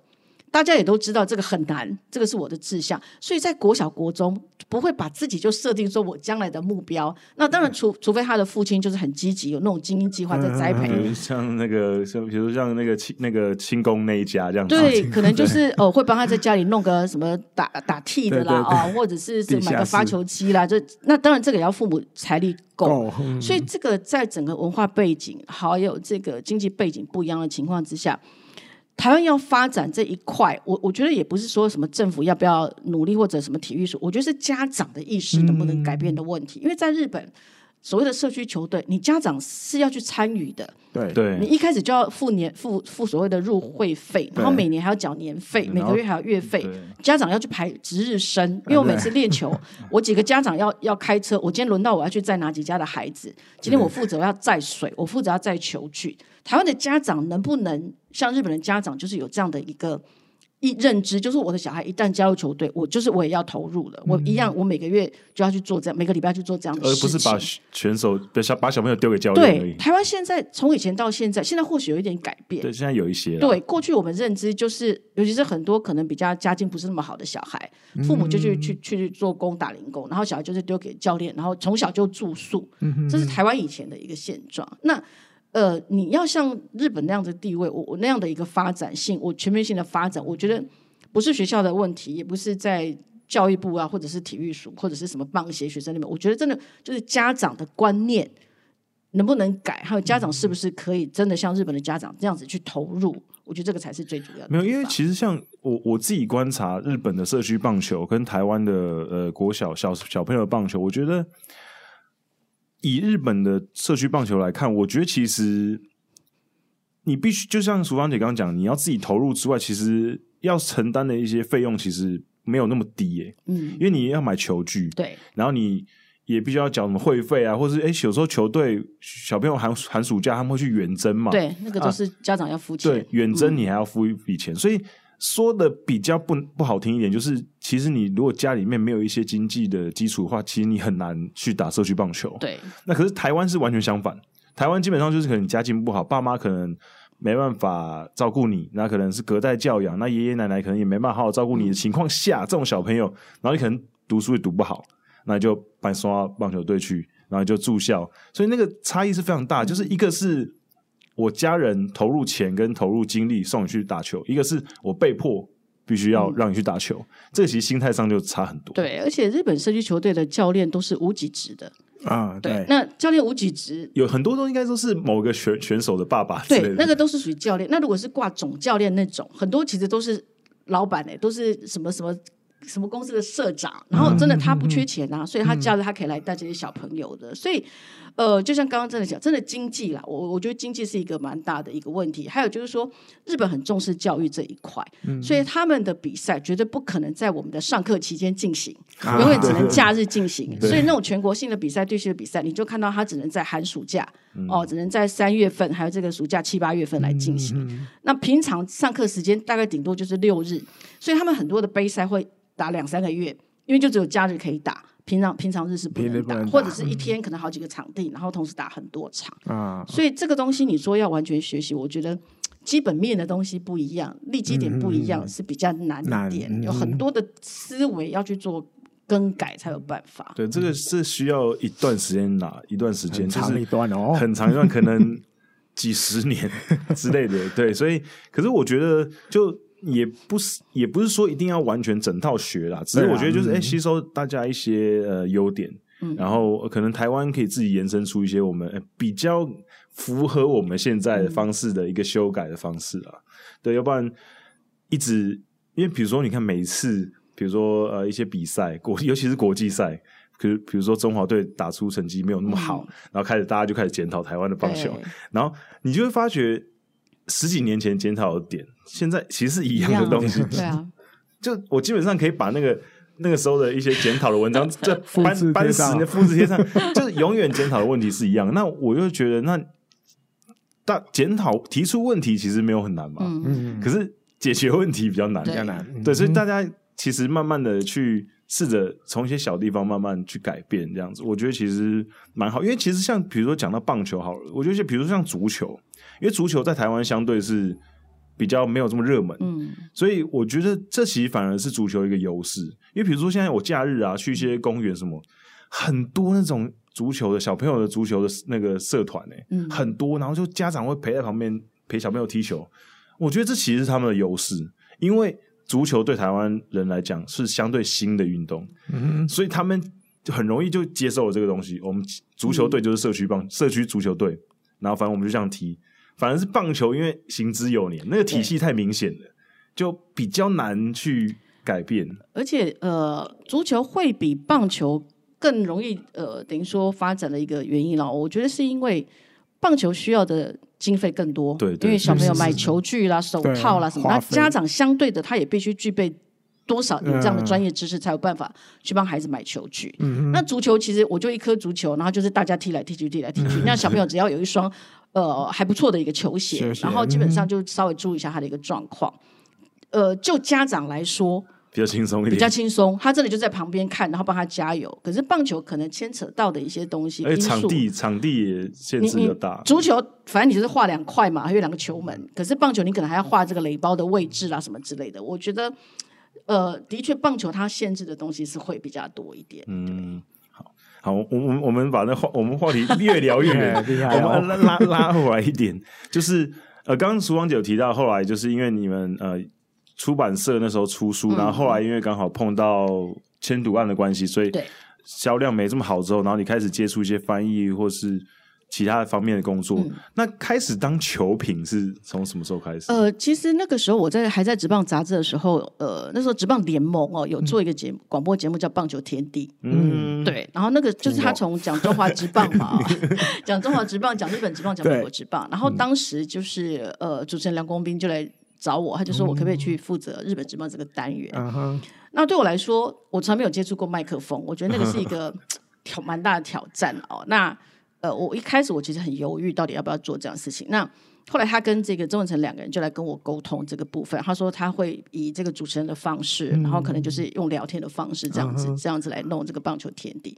那后来我就我讲说，这个对自己来讲是一个蛮大的突破，所以就去去尝试了一下。哎，那觉得慢慢慢慢就让自己就比较能适应这个麦克风这样子。那后来变球评是因为应该是铃木一朗整个串起之后，嗯，然后东森呃那时候东森有转这个欧力士的比赛，嗯、那那时候刚好我们那个出版社有有推出铃木一朗。这本书嘛，那搭配那样的，那可能东森认为说，哎，我们有出这个书，那我们对欧力士应该是比较了解，所以就就有找我跟郑文成，就是去当他们的这个欧力士队的这个比赛的一个球评。嗯，那就大家不嫌弃啦，就是、嗯、后来就是哎，有一些电视台他如果有需要日本职棒，那可能就是有人会介绍了哦，那就是就慢慢慢慢的就是大概呃 TVBS 的呃那时候转巨人队大概有有转播到，然后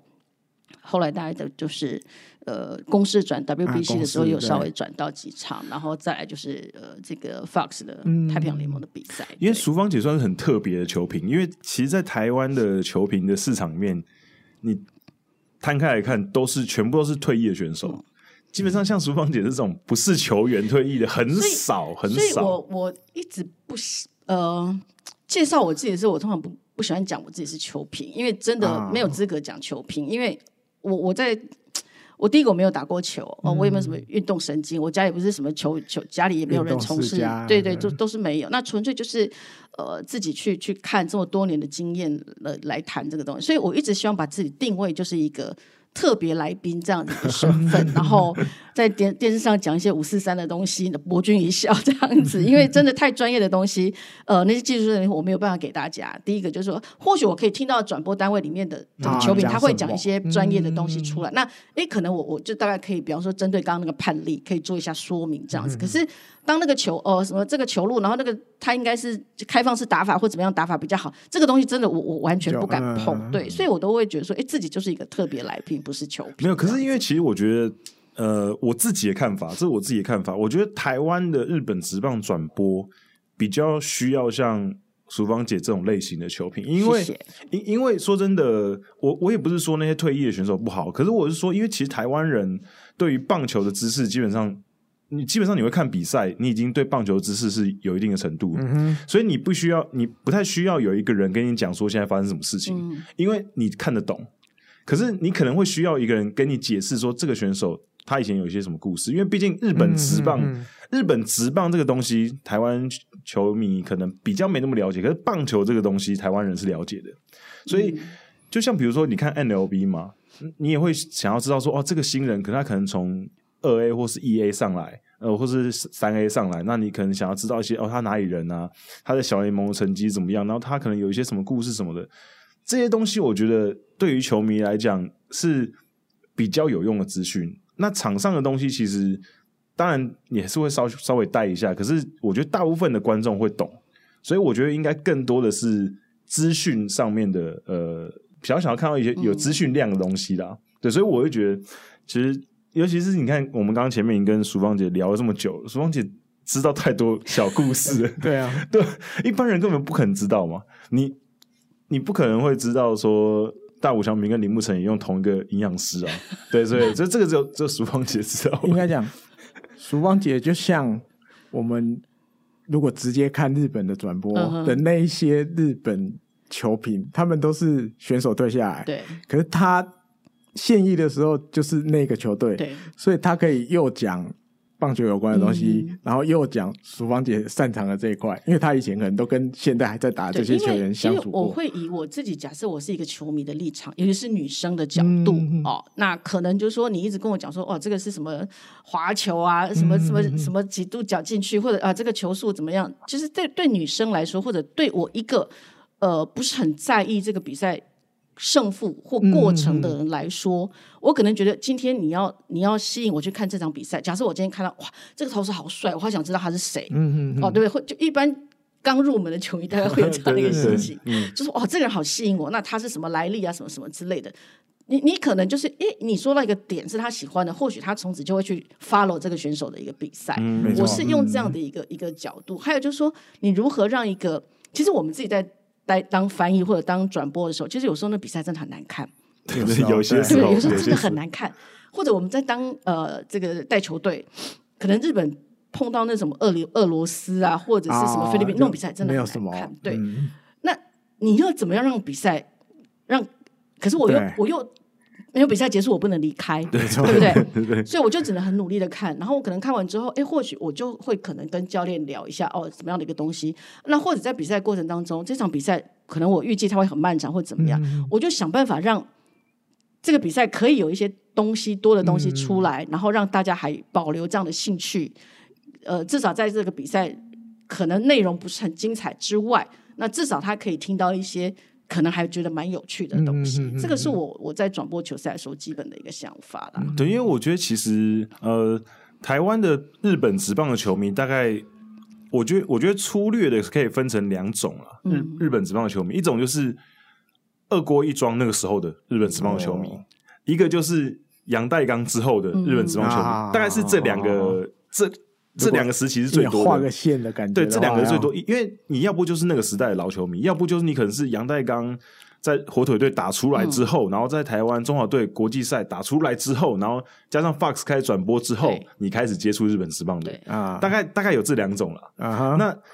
你说老的球迷，就是他们可能。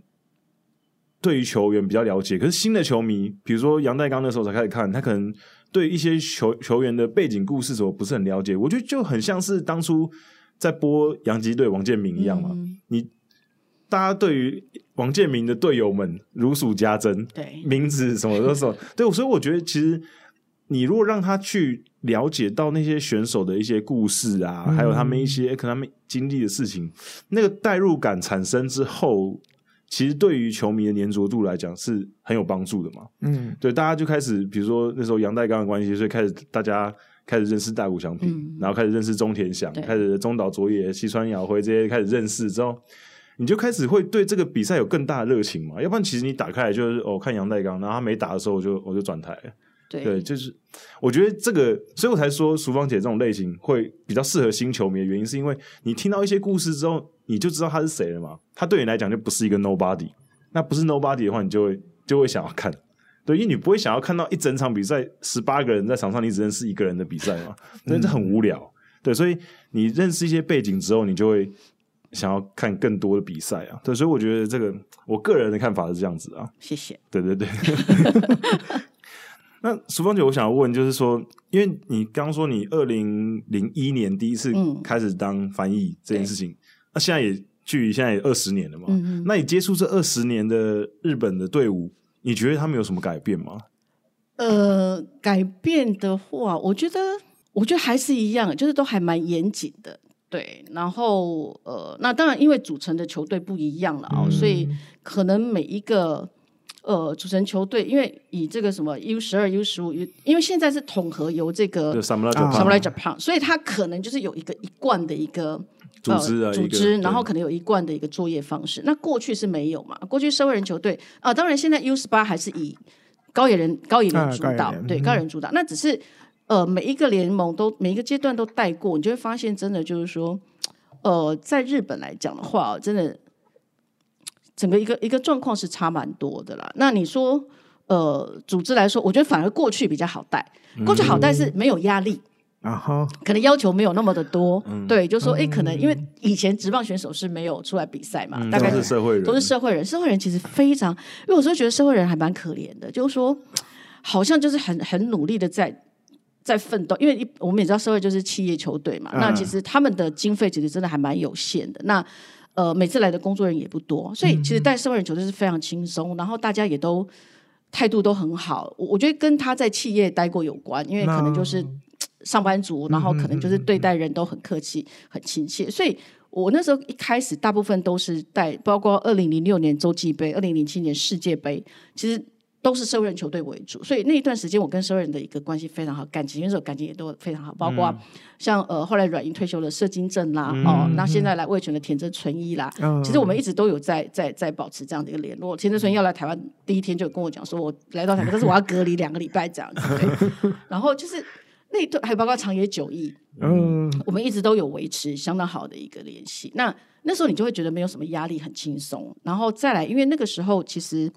他们的实力就很强、嗯、哦，就说即便是社会人，但是实力也都很强。所以从那段时间，呃，包括跟职业选手这个聊天啦，然后有有有学到蛮多的东西。那后来整个一个 Samurai Japan 进来之后。你就会觉得他商业的行为是会变比较多，因为、啊、对他商业的就因为变成一个品牌了嘛。对，然后可能工作人员人数变多了，也变多了。嗯、工作人员人数变多，因为很多赞助赞助厂商的人会进来。对，对比方说，呃，即便是 U 十二，那可能他就有所谓的一个呃什么广广告公司的也会一起过来了啊、哦，或者是他们会一直有人跟拍。对，记录啊，对，他最后会有一个三十分钟的嘛，啊，就是从 U 十二、U 十、U 十八都会一定会有电视台的公司的人在跟拍这样，所以变成你要照顾的对象已经不是单纯只有球队，对，可能工作人员都包含在内了，对，然后可能呃还要配合这些工作人员，可能你有一些东西你要帮他们去做一些协调啦等等之类的，所以工作量会增加，但是我我觉得就是工作量虽然这样，但是会让你又看到又又不同的一个一个一个地方，对，然后就是。呃，每一个单位，每一个单位，就像呃，其实他虽然是 s o r r y Japan 在主导，但是高野莲又很独立。嗯、高野莲他又很独立，自己在做他们的事情。可是高野莲他也是一开始我带第一次二零一三年的时候。那时候很紧张，因为每个人都跟我说高野连非常的难搞，就是他们的 他们的权势很强大。因为毕竟是高中棒球在日本。对，然后呃，然后我一看哇，工作人员来十个，选手二十个，工作人员来十个。对，我想说天哪，两个人一个人要照顾两个，就就就那时候有点害怕。然后记者也是来了一二十个嘛，因为那一年就是呃森友哉啦、松井玉树啦，就是整个高桥光子全部都来了，所以那时候压力就很大，很紧张，是第一次带。可是后来进来之后，你会发现。他们真的是厉害的地方，你知道，一般进来哦，那他有所谓的团长、副团长，那个都是高野连的会长、啊、副会长之类的来的。你那时候想说，哇，这些长官来，你肯定要对。可是后来你会发现，超好带。为什么？欸、因为他们就是重点都放在把孩子的安全照顾好为准。哦、所以那些什么团长、副团长，平常一般呢，我们那种球队来，团长、副团长或者什么会长、副会长都要。到球队，然后他可能有跟秘书什么来，你就要带他去什么贵宾室啊什么之类的。嗯、高野林的完全不会，你跟他讲说贵宾室在哪，带他去他都不用，他就是坐在看台看比赛。嗯，然后呢，比赛一结束哦，或者赛前哦，这些什么公关呐、啊，什么副会长什么的，全部都是一下车就帮忙。拿东西到休息室，哦、然后把它放好，然后什么头盔拿出来排一排了，什么的东西都弄好，然后比赛快开始，他们就上去呃看台看比赛，然后比赛一结束哦，可能才刚宣布结束，他们就进来就开始收东西，然后开始搬出去，开始上车，所以那个时候是让我一种全新的颠覆了以前对高野连的一个跟想象中完全不一样，完全不一样，就是你可能会认为说他们会很官僚啊，会很官僚，然后可能就是说。说一就是一，说二就是二，不能有商量，不能有商量的余地什么。就后来发现不会，他们真的完全就是以保护孩子为主，嗯、哼对，所以可能在对选手的保护这个部分会很紧张。比方说，他们不能出饭店，要去便利商店，就是可能会定一个时间，然后两个大人带去，因为他们的呃，他们的组织就是呃会呃团长、副团长，然后会有呃。主要的教练嘛，监督，然后大概两三个教练，然后再来会有两个老师，嗯、一个联盟，呃，他每年都不同联盟轮流，会有一个老师跟来。啊，老师对，他在学校，因为高野连他是以学生为主，所以他们联盟的干事什么，嗯、呃，什么理监事，其实都学校的老师，嗯、对，很可能是学校的什么教务主任什么之类的、啊、都有可能，所以就会有一个呃，在学校他是当老师，然后可能也是某一个联盟的这个理事过来，然后那个人就会带他们去便利商店，然后顺便看这些孩子的一个。平常的规矩怎么样？像管理一样。对，然后也会有防护员，防护员每天早上就是会到小朋友到他房间，就是量体温、量体重，哦、看他有没有有没有发烧啦，然后体重有没有减轻之类的。嗯、对，就是会会这么多人，然后其实都是以呃保护孩子做出发点。对，所以让我觉得，其实跟高野连共事，其实后来我发现非常轻松，因为你只要了解他的一个。组织架构，然后他们他们的来就要做什么，要做什么，要做什么。其实你就是很好做事情，嗯，对对，因为高野高野连其实在日本真的是风评不好，因为他们很强势。对对对，因为因为其实像你看刚刚听淑芳姐讲那个 Samurai Japan 那你就知道 U 十二、U 二一。成人队都是 Samurai Japan，可是就只有 U 十五也是，U 十五也是，可是就只有 U 十八。就是高野连，你就会觉得他们是不是特别难搞？为什么？他 Samurai Japan 只是帮他的联络窗口，可是从组队啦、集训什么都是高野连自己来。对，虽然说他们也是穿 Samurai Japan 的衣服，可是他们其实就是主要还是高野连在管。对，像他们呃，光是要来台湾。就到任何地方国际赛之前哦，那他们一定会集中在大阪那边集训嘛。集训时间不长，因为甲子园结束大概结束两个礼拜左右，所以大概没有没到两个礼拜，大概就三五天左右。嗯、那其实高野连那个那个他们的办公室我去过，事务所我去过，他就是一整栋，然后是那个什么佐伯什么纪念馆，在大阪市区里面。他、嗯、呃办公室在一楼，然后他本身楼下吧，哎，是楼下还是楼上我忘记，就是其实就有好几间房间。然后选手就可以住在那边，哦、两个人一间，两个人一间，然后有餐厅，嗯、然后有他们专属的厨房，就是厨师。然后每天就是小孩子回到那个那个那个住宿的地方，就是有专属的菜，那个厨师会做菜给他们吃。嗯、对，所以不是像我们可能去住饭店啊，或者住一个什么地方，嗯、他们就是高野连从一开始集训就是整体在在做这样的一个规划，他就把那个准备好在那边，对，然后随时来就用。对对对，然后就是随时来，就就小朋友就可以用，然后就在那边，其实就是哎开会啊等等之类，所以等于说从集训一开始，这个球队就是一个 team 了，嗯，对对，因为其实他们那真的蛮蛮紧蛮赶的啦，就是比如说每一年的下甲打完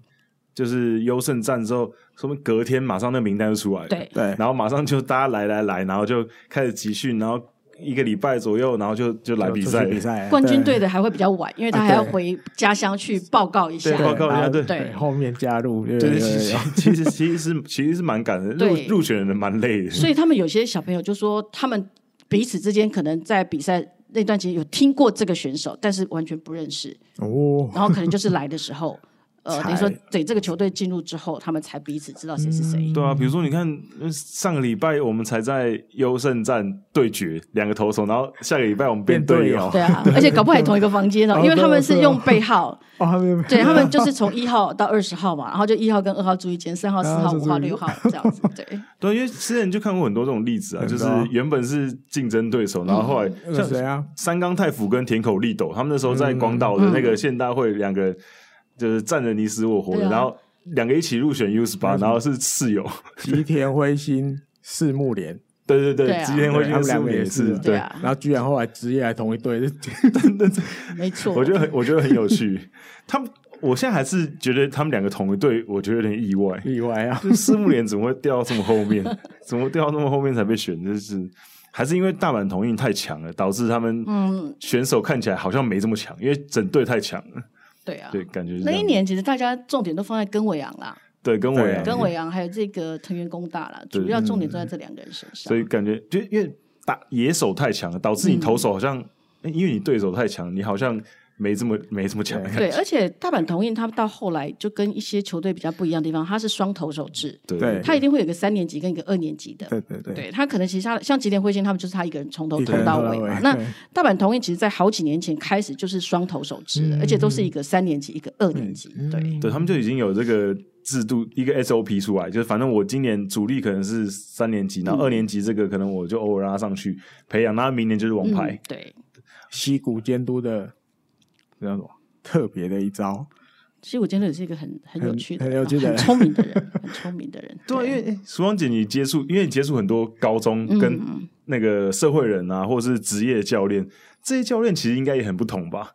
呃，都不一样，很不同，都不一样。因为因为想像高中的监督。当然这几年有一些，就是因为他们开放，你可以职业选手或是其他的可以回去学生学生的棒球带队。可是以前的话都是老师的身份嘛。以前你要当高中的教练，你必须要是老师。对，所以他们应该是感觉起来会跟其他的教练比较不一样。就是至少在谈吐啦，哦，或者是对一些学跟选手之间的一个应对，真的就会像老师。嗯，因为你说那些职棒选手出身的，其实他可能。搞不好他可能高中毕业或大学毕业，他一直都在打打球，他没有真的去跟、嗯、呃等于说基层的选手有接触过。嗯、那他如果就是说这样退休直接去当高中的一个监督，其实基本上他也是碰到很多他要克服的地方，因为毕竟我们刚刚提到、嗯、这个世代一直不断在改变，其实小孩子的想法也不断的在改变，他不见得就能接受你的那那那种管、嗯、管教方式。那呃学校的老师来担任监督的一个好处就是说。他本身就是学校的老师。啊，所以他平常就在接触很多的孩子，嗯、同年龄的孩子。他不是一个礼拜来练球的时候才来，他是一直都在这个学校里面。嗯、所以对于这个年纪的孩子，我该怎么样去跟他做接触等等，他们是非常清楚的，嗯、经验比较高。对，以西谷监督来说，他是社会科的老师，嗯、对对对，对，他是社会科的老师，所以他在讲社会啊或者干嘛的时候，就是说他还可以顾及到他们的一个一个学生哦。那他就讲说，其实他也很在意选手的一个课业。他那时候就跟我讲过，就是说。嗯森友在那时候英文课常在打瞌睡啊，然后就 就英文就不好，他也亲自带森友哉去跟英文老师道歉，鞠躬道歉，说对不起。就是说监督你，虽然棒球成绩你需要，但是你底下孩子的功课你也不能忽视。如果你因为这个也是学校赋予你，因为日本其实一直很很有所谓的一个教育嘛，就像刚刚提到，其实他们现在又有严格规定哦，不能每个礼拜呃每天都练球，比方说礼拜一一定要是非练球日。就是说，这个教育部，这是他们日本的这个文部省公呃，就是规定这样子的，然后就变成说，你就是要自己，就是希望小孩子不要去荒废你的课程，啊、然后再来他们的一个高中的一个模式，比方说，我这个球队有三个教练。其实也不是三个教练练球的时候都在啊，因为大家都有课要上啊，那可能还有你的社团活动也要，所以往往在学校里面练习的时候，大概就是一个教练在。嗯，我们呃两年前去那个报德学院参观的时候，对，然后报德学院那时候我们就刚好他们在练习，他们就有提到，就是说其实他们的教练人很少。大概只有三个人，因为你要是老师，要具备那种可以教棒球的，其实真的不多了哦，所以大概就是三个。那三个如果碰到一个，他可能这一堂课有课，然后另外可能有社团活动要顾，可能只有一个老师，只有只剩一个教练可以在现场而已。对，所以呃，其实有蛮多的一个高中棒球有趣的地方，其实也是我们不了解的。对，那这个其实也是我一直想要去多。多知道日本职棒高高中这一块。那像淑芳姐刚刚提到课业嘛，他们觉得课业不能荒废这个东西。那比如说像他们出来远征，比如说来台湾远征的话，刚刚淑芳姐提到会有一个老师来嘛，那他们会是还是会就是比如说休息时间。课业部分？不会，因为、啊、因为那个时候是暑假，因为那个时候是暑假，哦、对，而且很多是已经可能高三了嘛，哦、对不对？他可能年底要参加选秀，嗯、或者决定要进大学的，嗯、对，所以那个时候其实课业倒不再是特别的重点。哦、对，因为我那时候是有看到，就是他们比如说他们参加甲子园，比如说球队晋级到甲子园，哦，那个那个那个要在比赛期间还是晚上可能要读个书，对，带个带个就是对，还会有老师辅导这样子。对他们，而且他们那个其实都是住在饭店呐，然后然后其实媒体也都会。去去跟拍啊，对，而且他们那个饭店其实。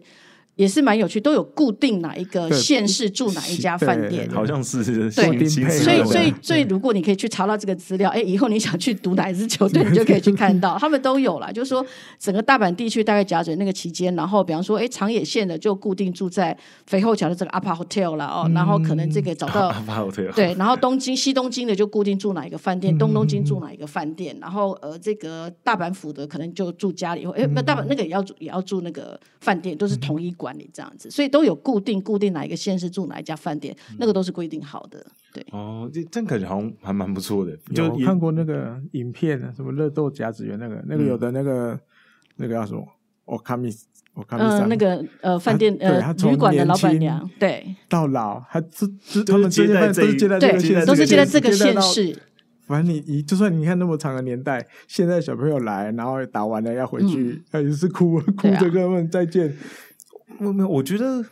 我其实像去年去年的甲子园没办法办的时候，然后就日本媒体有做一些周边周边商店的一些老板的访问啊，他就说就有一家那个就是那种一般那种小店，可能卖那种大阪烧的，然后我们就访问那个老板，其实他们也你说他们生意哦确实是生意受到影响，可是我觉得他们他们其实最在意的不是生意受到影响，他们是觉得啊今年。没办法再看到这些高中生来我们吃东西，对他们觉得有点寂寞，这样对，有点傻逼气这样子，对，所以我觉得这个已经变成一个很一个生态，变一个就是变成是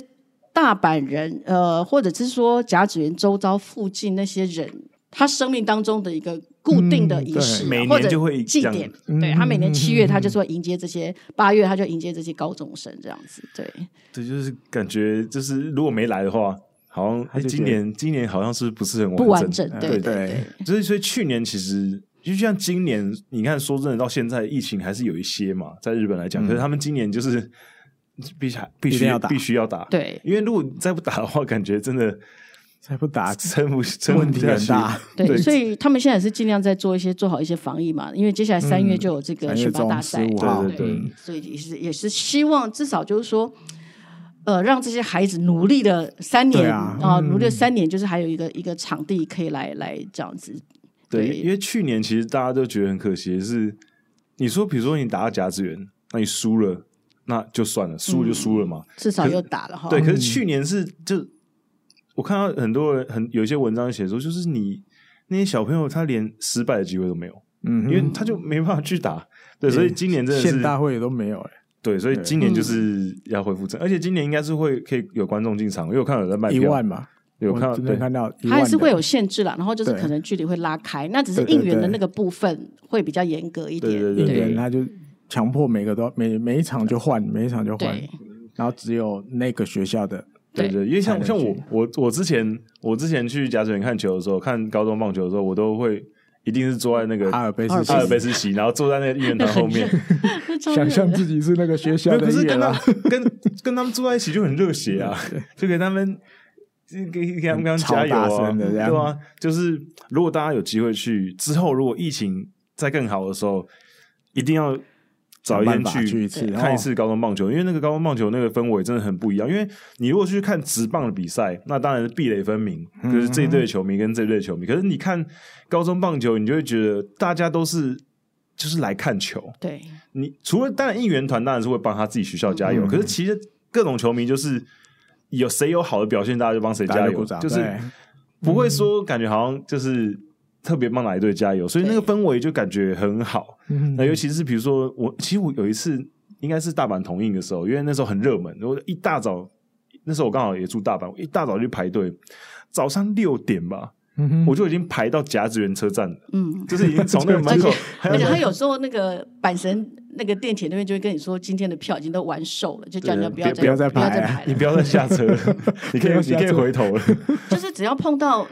呃，大阪附近啊，大阪神户那几所学校的比赛，大概都会很早就就满。对啊，然后那时候就你进进去看的时候，你就觉得哦，这是那个大家一定要去感受一下那个气氛，就很好。然后有些就是熟门熟路的一些阿贝啊什么的啊，他们都可能更早之前就到。然后他们，而且我跟你讲，熟门熟路的那些阿贝，他们都会选一个位置，就是外野的最上面那个位置。是啊，因为如果你是下甲的话。你下甲，你去做外野，然后最上面的位置的话很凉，因为那个扛棒会帮你挡住太阳。哦、对，就是熟门熟路。而且大家不知道知不知道，就是甲子园，嗯，名物，嗯，就是一袋冰块，哦，一一百块日币，然后上面写冰，然后甲子园名物，那个卖超级好的。因为我那时候下甲去看的时候，因为下甲真的非常热。嗯我说一场比赛大概要买五到六包，那个很好用，因为你一开始可以冰敷的，然后它快融化之后还可以喝。对对，它那是可以喝的水，对，它会给你一根吸管可以喝，可以喝。那个真的很有趣。然后我我我那个袋子我还要留下来做纪念，带回台湾，对不对？因为上面有写甲子园名物啊。我觉得，因为其他的球场没有卖，对对对对，只有甲子园有。对，那个很有趣，就是春甲跟夏甲，就选拔大会跟后面的春夏甲，其实观看体验差很多。春甲的时候很冷。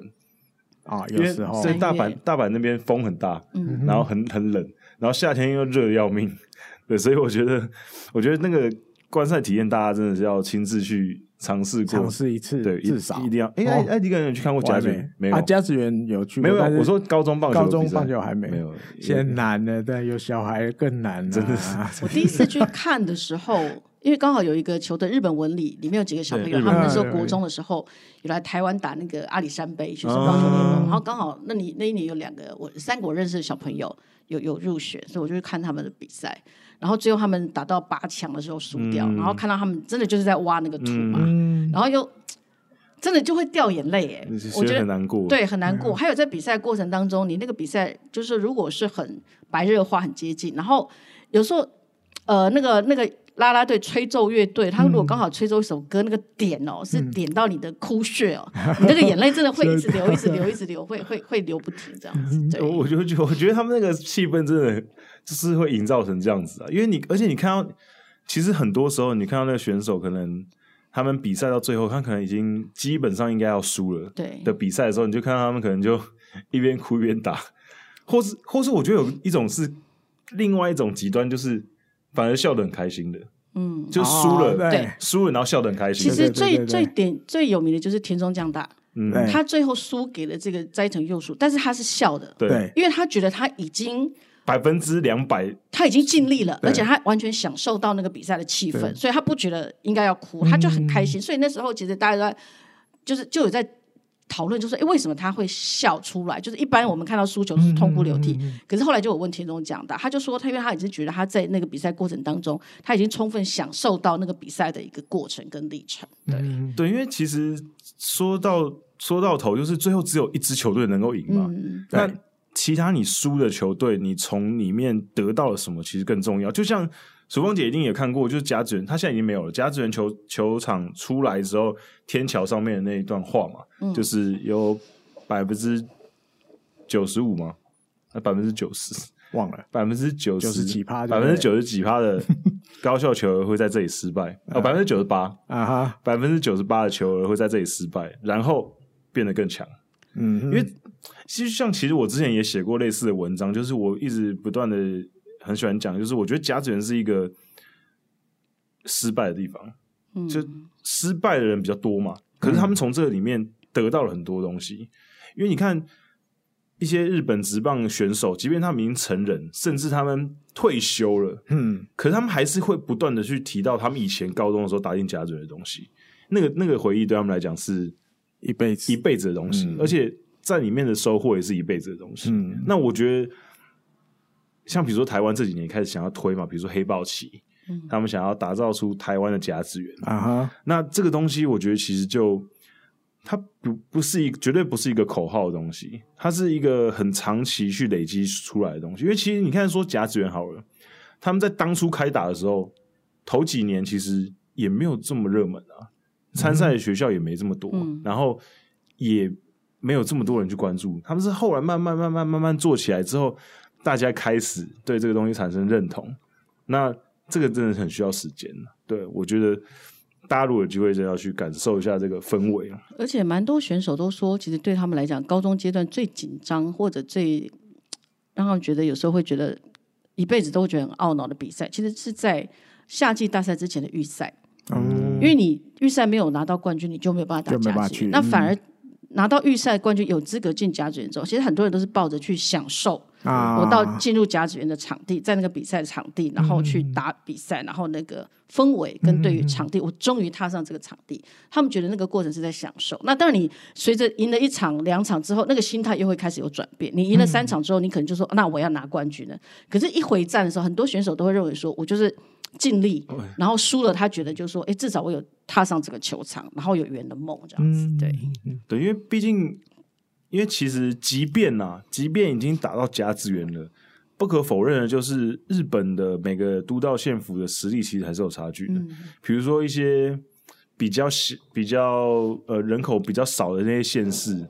你说你要跟那种大阪或者是兵库县或者是东京的学校打，说真的。实力真的是有差，嗯、那这也就是为什么那一年那个吉田辉星他们会这么红的原因，啊、因为秋田县，你知道秋田县是目前全日本人口老化最严重的县市，嗯、是一个老人县市，所以这些年轻人对于他们的县市来讲，是我觉得说夸张一点，就是一个他们一个希望，你知道吗？就是、哦、我们一个。这么相对来讲比较没有这么有活力的县市，嗯、因为是比较老年的县市。然后我们出了一群高中生，然后他们竟然打到甲，一直赢，一直赢，竟然打到甲子园的优胜、嗯、决胜战，所以所以才会那个时候会就是回想这么大的原因，是因为这个落差实在太大了。因为一个相对来讲比较乡下的城市，然后一路这样打上去，所以那故事才会这么迷人啊！嗯、我觉得就是。甲子园就很多这种很多这种故事，哦、太多。像比如说那时候卡诺出来，啊、然后大家就是哎、欸、觉得卡诺这个故事很感人，嘿、嗯。可是我都会跟我其他朋友讲说，其实卡诺这种故事，日本中那个日本的高中棒球几乎每年都有类似的东西，对，因为他们也是有那种很乡下的城市嘛，嗯、然后一路打上来这样子，所以看多了之后，你就觉得，就像比如说每一年选秀不是都会介绍那个一些选秀的球员的一些背景啊什么的。嗯。你就看到其实有些就是高中选手什么的，然后他们也是可能有很多各种不同的故事，嗯、可能他们家里面是怎么样的啊，比如说有些特别的背景什么的，你就觉得真的有时候去细细细的品尝，你就觉得就像王姐刚刚前面讲的，棒球之外，场边、嗯、其实很多故事是真的让棒球这个东西这么吸引人的原因。像像呃，刚好。就提的提一下，就是说我之前原本对于罗德的美马学没有什么太深刻的喜好、啊、哦，就觉得他是一个投手。嗯、可是，在后来我看到了他呃他太太 po 了一些东西之后，嗯、我很感动，我就觉得很想支持他，嗯、因为他太太就提到，就是说他们在去年十一月还十月的时候生了一个小孩啊，就那个小孩生出来之后是右手没有手掌的，嗯、对。那当然这一整因为大家都不知道嘛，然后是他太太 po 出来说，因为他们也是觉得就是说。心理建设了很久哦，因为就是当初产检的时候都没有发现说那个小孩那个，因为都照到左手，左手是 OK 没问题的，所以他们也没有去考虑说，因为其他的一个器官等等都 OK，所以没有去想到说会有这样的一个状况。就孩子生出来一看到是没有没有手掌，所以他太太就觉得他哭了很久。那当然这个部分其实后来很多人给他们鼓励了，说哦，包括美国的这个独臂投手，啊不也有这样的一个情况，嗯、其实你们应该很乐观。那其实大家都会讲，可是真的这个过程只有他们两个夫妻自己去、嗯、去怎么样去体会哦。对，所以我觉得后来，因为他太太就 PO 了蛮多的东西，后来我就去 follow 他太太的 Instagram，就会觉得说，哎，这对夫妻其实很乐观的去面对这样的一个状况。那后来他们因为他太太在 IG 有有铺露这段过程之后，那当然就有很多人去去回馈他们一些讯息。然后后来真的目前日本有个国中生。他也是没有手手掌的，uh huh. 对，一样在打棒球。哦，oh. 所以他们夫妻有一天就真的去找到这个男孩，跟那个父母见面，然后让那个男孩抱他的儿子，就是说，哎、mm，hmm. 就说跟他们一样的，其实不是只有他一个人有经历过这样的过程，其实还有其他的小孩也是有。Mm hmm. 虽然说那是罕见疾病，那个比例大概就是十万分之多，很低很低。可是这个时候什么时候会发在谁的身上？而且更何况以美马学，他是一个投手。嗯，他说他的梦想就是这个小，因为当当时医生跟他讲是儿子，他就很期待说哪一天跟他儿子可以这个 catch ball 这样子。嗯、可是当看到的时候，他当然也也是有点傻掉，啊、一开始就傻掉。可是慢慢的就是要让自己心理建设起来，而且不要去影响小孩的一个心情，这样子。嗯、对对，就是父母亲心理建设很重要啊。嗯，就怕你会就是从此就觉得这个小朋友就好像。有残缺的感觉，对，对所以我所以我就会觉得说，其实我们看似风光的这些棒球选手，其实真的每个人背后都有很多的故事。对，只是有些人是一帆风顺没有错，嗯、可是有些人是经历很多。嗯、那这个其实就是我刚刚提到，就是说，在整个一个棒球比赛的胜负之外，我比较在意，我想要看到的是这样的一个东西。刚听淑芳姐讲这个，我就想到另外一个人，嗯、春田修一。嗯，因为我以前也对他也就还好，就觉得 因为这就感觉很粗犷啊，什么啊这样，就是好像是大剌剌那种，然后随时会暴走这样。对 对对，像有点黑道那种感觉。可有一次也是看那个日本电视台做他们家的专访，嗯、我记得他生三个男生，可是他最小的儿子是早产儿，嗯，而且是那种好像也是就是可能行动不方便，对对对那种。然后他每年球季结束一定会做一件事，就是带着他这个儿子去他那个，就是他儿子出生的那间神奈川的医院吧。嗯、每年都一定会去做公益，做公益，对，对，做关怀那些一样是早产儿的小朋友。嗯，所以哇，改观。对，春天秋意在我的头脑里就改观了。对，所以我我是觉得就是说，呃，其实这些选手，你看他好像就是在场上，那可能你也觉得说，对对对哦，他。有时候可能你觉得他在球场上的印象你觉得不是很，可是其实在背后，也是职棒比赛有时候其实就是一个秀啦。嗯、他可能就是要吸引球迷或干嘛，他有一些演出额外的演出之类的。嗯、那其实呃卸下了在这个选手的光环之后，其实，在私底下他也是一个普通的人。对对，对对。那他也是有他的一个其实值得我们尊敬的一个地方。没有，我觉得我觉得就是刚刚淑芳姐提到一个很重要的点，就是选手也是人，嗯，这件事情，因为比如说像。像最近，比如说这几年，大家就会很常提到一些，比如说呃选手啊，他们移籍啊，FA 啊，嗯、比如说台湾选台湾这边球迷讨论最多的就是杨代刚嘛，比如说呃当初他为什么要选去巨人啊？嗯、你看巨人现在把他冰在那边啊，然后怎样怎样怎样，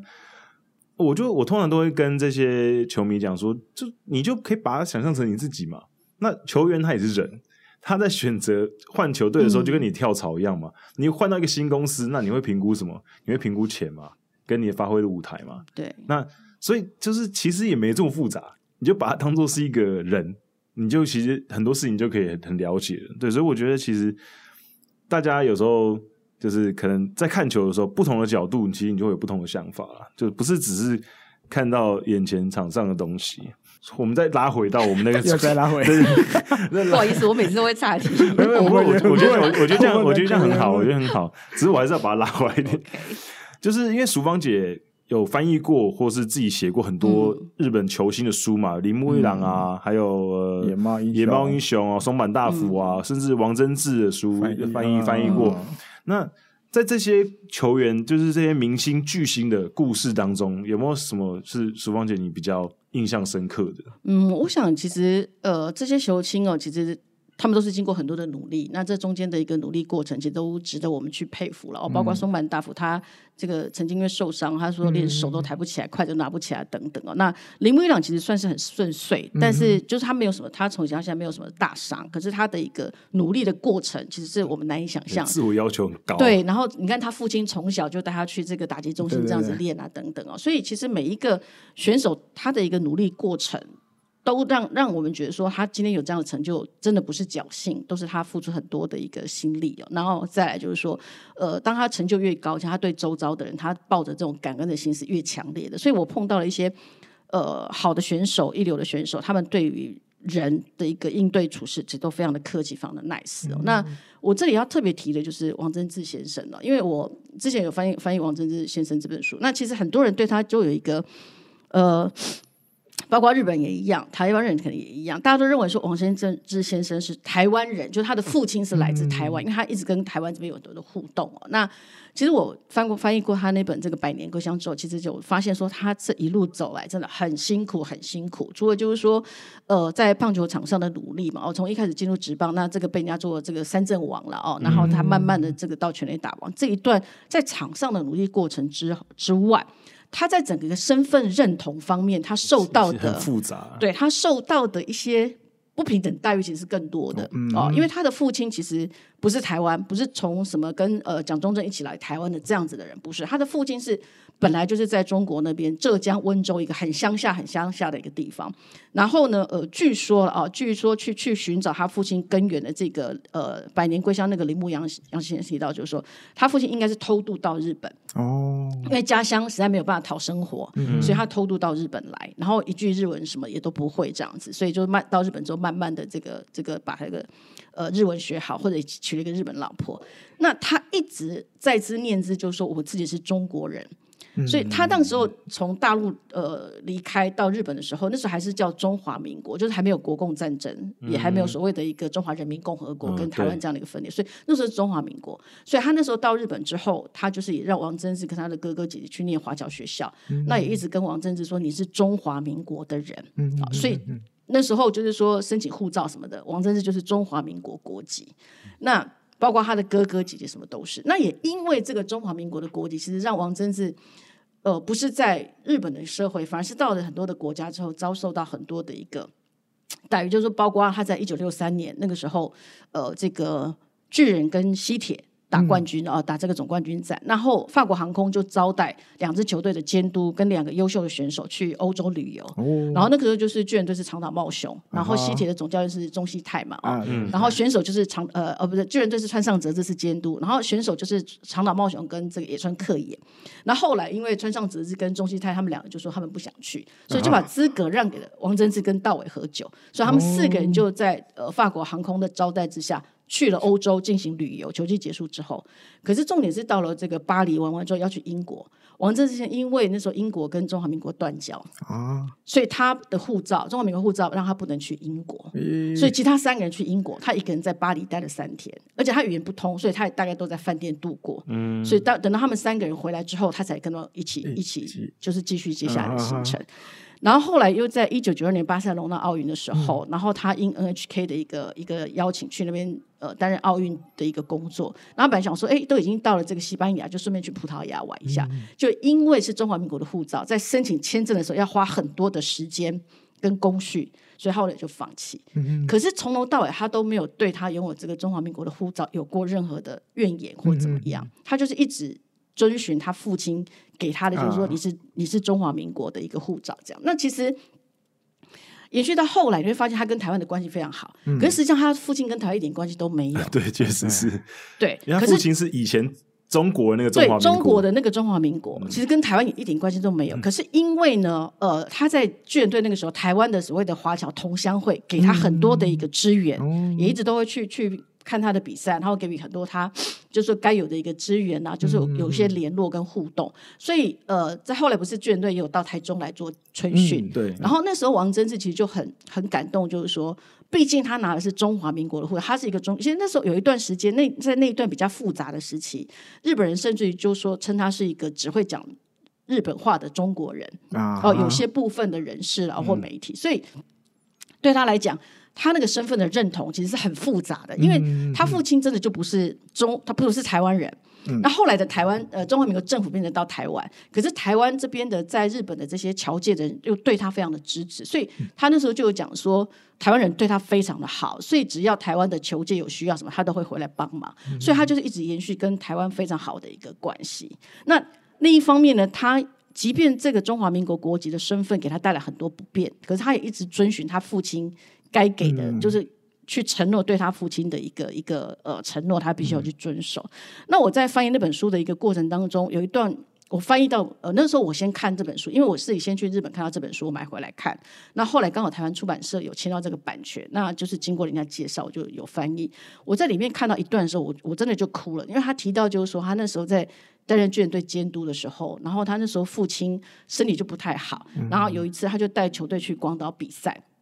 一九八五年的去广岛比赛，就在广岛比赛那天的比赛中途，他父亲过世了。Uh. 他父亲过世，可是球队不敢跟他讲。Uh. 比赛结束之后才跟他讲，可是那个时候已经很晚了，也不像现在交通那么方便哦。Uh huh. 就是他就没有办法，就是说回家马上奔丧，他就打电话给他妈妈，然后他妈妈跟他讲说：“哎，父亲很安详的过世。”然后他听他妈妈的语气什么的也都还蛮好的，所以他就很放心。可是放心之余，毕竟是父子之情，所以他。Uh. 他就说他在整个在那个晚上，他们晚上一直没有办法睡觉，他睡不着，所以他后来呃就就在那个房间里面面对东京的方向，双手合十，然后眼泪就流下来。我看到那一段，其实我现在有点想哭，就说你就会觉得说，身为一个呃，就说球队的教练，其实他也牺牲掉很多东西。对，他不仅因为他那种身份的认同，可能牺牲掉他没有办法跟其他人去英国有有旅游的关系，然后因为他身为总教练。呃，他也没有办法马上回去奔丧，他就隔天坐飞机回东京看他父亲最后一面之后，又又呃返回广岛跟球队会合去名古屋要跟中日队的比赛，然后呃那一天晚上的守灵之夜跟隔天的告别式他也都没有参加。对，那你就会觉得说，其实，在他我们看似他在球场上非常风光，呃，这个全垒打的那个累积，可是在整个刚刚我们提到，他也是人，他也必须去面临呃人因。人总是会遭遇的这种生离死别，可是他都没有让这个东西影响到他对于这个社会的一个仇视，或者对于这个社会的一个不公等等之类，完全都没有。他一直就是在棒球这一块做他该做的事情。事实上，他除了就是说，呃，在这个软银这个部分一直担任会长，然后去去推广棒球，那也一直希望日本的棒球可以更好之外，他在呃一九九零年跟汉克阿伦前一阵子刚过世汉克伦，他们组织了一个叫做 WCBF，就是世界少年促进会，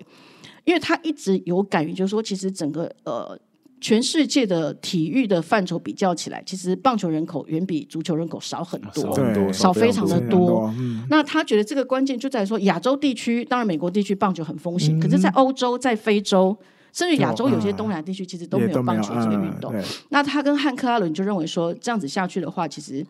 真的没有办法跟呃这个足球来做一个比较。那甚至于这样子也会让他，就他觉得棒球是一个很棒的运动，应该让更多人知道。所以他就成立，他们两个就和呃联名，嗯嗯，然后成立了这样的一个单位。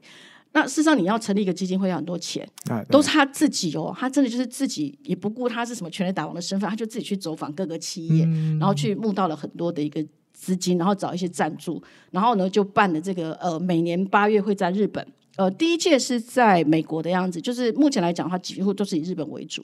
然后都会邀请去呃世界十五到十七个国家的小朋友，每个国家就五个名额。然后可能呃亚洲地区就是台湾、韩国，大概就是固定的。然后可能还会在有时候就是印尼啊，或者是尼泊尔哦、啊，或者就是说像这个斯里兰卡。嗯。然后再来就是欧洲，像这个荷兰啊、意大利也是会轮流，西班牙，然后美国、加拿大，然后再来非洲也是固定每年都会有一个名额。然后再来就是日本当地的小孩。就把这些小孩集合起来，然后有 W 呃这个 WCBF 哦，就是国际棒总的教练哦，那个教练大概有七八个，也是有来自，因为有中南美洲国家的小孩嘛，所以一定会有拉丁文的，嗯、然后有日本当地的，然后再来就是说这个美国籍的、加拿大籍的，嗯、就是大概六七个教练。然后呢，每天就是说，呃，大概花五天的时间进行棒球教室，哦、从最基本的传接球开始教，哦，传接球教完之后，哎，可能教你投球，就是从最基本最基本，嗯、就是希望把这些东西推广出去，去。嗯、而且不是教技术哦，还有美金龙，他们还找到美金龙来赞助，就是说每个小朋友从头盔、球衣、皮带、钉鞋、球棒，全部都美金龙赞助，就是这位小朋友还可以把这些球去带回去，嗯、带回去就是，哎，你可以把这些运动推广给你的小、嗯、你的同伴这样子。然后每年都会进行。然后去年本来要在千叶的成田举办的是全部都是女孩子的，嗯、都要推广女棒，嗯、所以全部都是女孩子。本来去年我是要带台湾的五个小女生去参加，嗯、可就是疫情的关系，就就取消了这样子。那不晓得就是说未来会不会女棒的这个会继续下去？嗯、那其实透过这样的一个努力，我们真的后来也看到，呃，这个在非洲的部分，其实非洲他们最近也开始有组织所谓的联赛。嗯，其实如果你到网络上去找，它有一个。坦桑尼亚的甲子园哦，用日文就是坦桑尼亚的甲子园，哦、那也是一个非呃，当时就是日本人，包括一些什么企业团体哦，就是 Toyota 汽车，他在那边可能有一些驻外的一个人员，嗯、然后他每次觉得想要去推广这个棒球，所以就是从一开始。就是教那些人打棒球，然后就是透过大家这样的努力，然后弄出了一个这个联赛，在非洲自己有这样一个联赛。那只是说都是以国中生为主，那你就会看到那边的小朋友其实就有戴 WCB 那样的一个头盔，嗯、然后他们的球也都是当地可能就是那些 Toyota 人，就是请 Toyota 在日本的人就是寄一些捐赠的东西过去，嗯、然后所以他们可能有穿上软银的加油衣的球衣了、啊、哦，或者是这个阪神虎的啦，就是各式各样的球衣都是别人赞助给他们的，对，然后。呃，就是举办自己的联赛，然后也裁判也只有一个，所以后来日本也是有业余的裁判去支援、去教导他们。嗯、就是说，所以其实他的这个计划已经慢慢的都有在生根、嗯、哦，包括就是说非洲这一块已经有他们自己的一个组织，甚至也盖了一个呃球场，而且他们就是因为有提到，就是说在日本，因为主要赞助商都是日本，日本有提到就是说日本最有名的学生棒就是甲子园，后来他们还真的有取得这个甲子园球场的一个同意，所以就把那个。呃，那个那个球场真的就叫甲子园球场，嗯、对，我觉得这个也是一个非常棒的，嗯、对棒球来说，我觉得是一个非常棒的一个努力的一个过程。嗯、然后每年例例行，大家包括坦桑尼亚啦、什么科麦隆、南非，他们会组织会办一个自己的联赛，嗯、对。那后来包括现在。亚洲的部分，可能我们以往看到的比较少看，斯里兰卡啊，哦，现在也有棒球队，那都也都那个也都是日本人在那边，其实做了蛮多的。对，其其实他们蛮多一些一些，比如说像巴西啊，或者是一些，比如说刚厨芳姐讲斯里兰卡，或者是尼泊尔这种地方，其实很多都是可能日本人日本人在当地推广。对，所以所以王贞治先生就觉得说，那。以他自己的知名度，他去找一些赞助商，所以他的赞助商就包括像我们去参加，我们的机票全部都不用钱，都是日航，他是赞助厂商之一。嗯、然后可能他就是每个每年会跟一个城市谈合作，然后那个城市就会提供呃我们的一个住宿，就是我们参加的人是免费，可是对 WCBF 跟呃这个当地城市来讲，他们的预算就是各自要去去分摊。啊、对，那参加者是完全都免费，然后你就是去。呃，白天半天，呃，这个棒球的一个教室，然后下午就是跟当地，比方说他们如果刚好有碰到这个祭典，哦，我们就会去看祭典，嗯、或者就是说，哎，当地晚上有烟火，我们可能我们就曾经有一年是在他坐一艘船，然后那艘船就开到神户湾那边，嗯、然后我们全部就在船上看烟火，哇，对，然后有一年在北海道是在北海道一个饭店，也是整个屋顶包下来，嗯、然后也是在那边看烟火，所以就是会为了这些小朋友，就是说做了很多很多的一个努力，所以我我的意思就是说。当然，我们就你，我相信你们在采访过程中有碰碰过我王贞治本人，他真的对任何人都非常非常的亲切。嗯，呃，可能有些人会像长岛冒险，我也看过他，其实出来可能就是旁边很多人簇拥，很多黑衣人，对，簇拥着，然后可能你也没有什么跟他打。可是王贞治先生，他说他就这样走。可是当他如果哎看到你这个人是他认识，像我因为呃跟他合作过很多次，他认识我，他每次就会很亲切打招呼，而且一定是用双手跟你握手。那我印象很深刻是有一年欧律师跟大荣来台湾天母球场比赛，然后王贞治先生赛。前他就是看一下场地，他觉得那个投手丘有一点点小问题，然后他就觉得想反映一下，他就说你能不能把那个负责场地的人找来这样子，我就找来，然后他看到那个人进来，他马上站起来脱帽。然后跟他鞠躬，他说啊，不好意思，不好意思，你是专业，我不是专业，可是就是我只是有一点点小意见，觉得说，哎，其实你可以做得更好，就跟那个人讲，然后我就翻译给那个人听，那个听完，那个人当然就很惶恐，因为王真真找他来，对对对，就很惶恐，他就很紧张，他就他比王真真还要紧张，他就一直很紧张，然后我就慢慢翻译给他听，他说哦，这样子我知道，我知道，然后王真才跟他一直说不好意思，这是你的专业，不是我的专业，只是我觉得说，哎，如果可以怎么样的话是更好，是更好，所以、嗯、等于说他对。任何人，他不会因为我自己是王贞治世界拳击大王，嗯、他的态度就高高在上。嗯、他不会，他是一个非常平易近人。嗯、所以我我呃，球队的工作这么多年了哦，包括球队的人，或者是媒体，或者是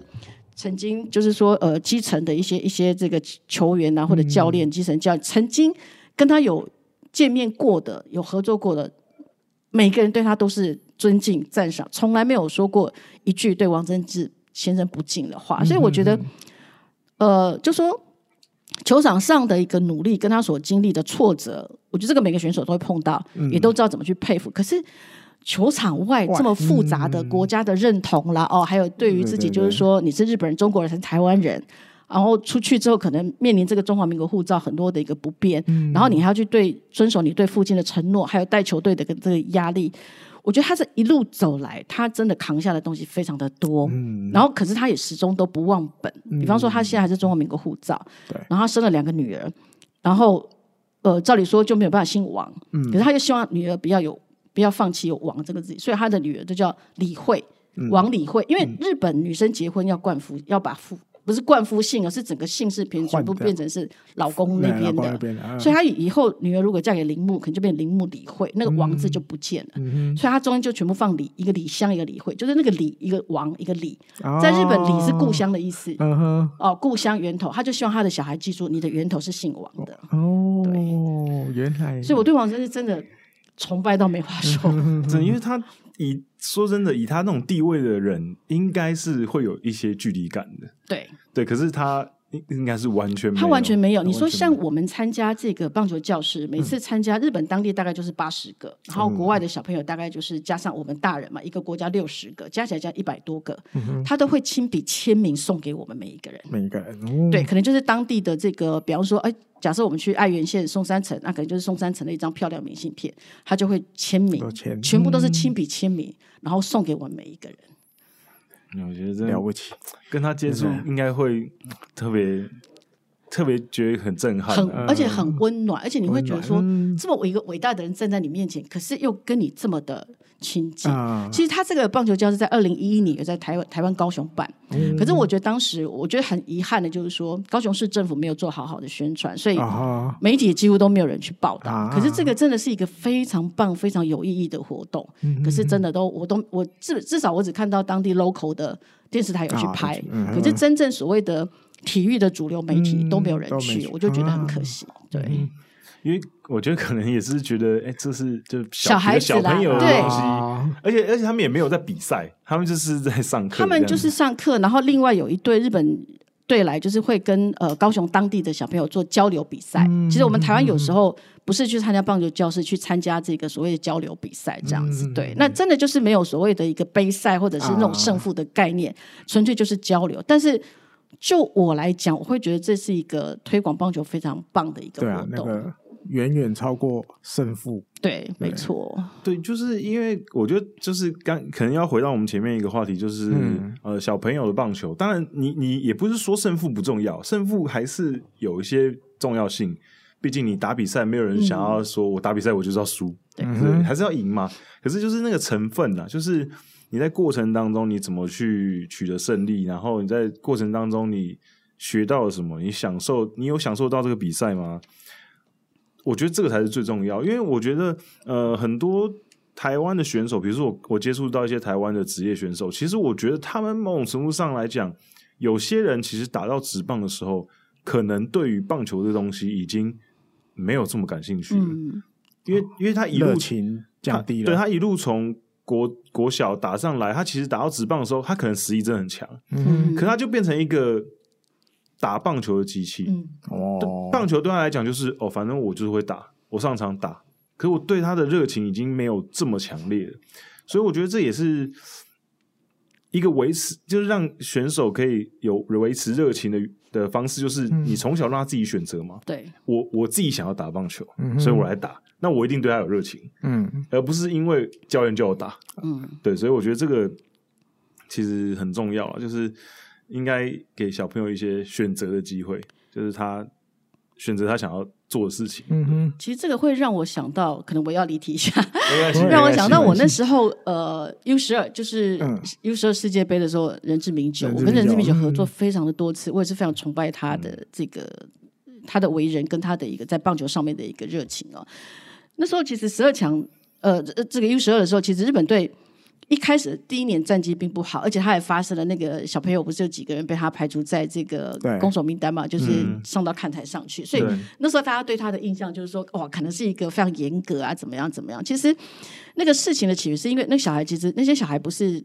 那一天才迟到，是每天都有人迟到，而且每天都在提醒，哦、可是还犯错。Uh. 那最要命的就是说，其实到饭店的第二天，因为那个那时候我们住台南桂田，他房间很大，跟小朋友房、嗯、一间大概十平左右，嗯、房间很大，小朋友就在房间里面 catch ball，然后第一天就把。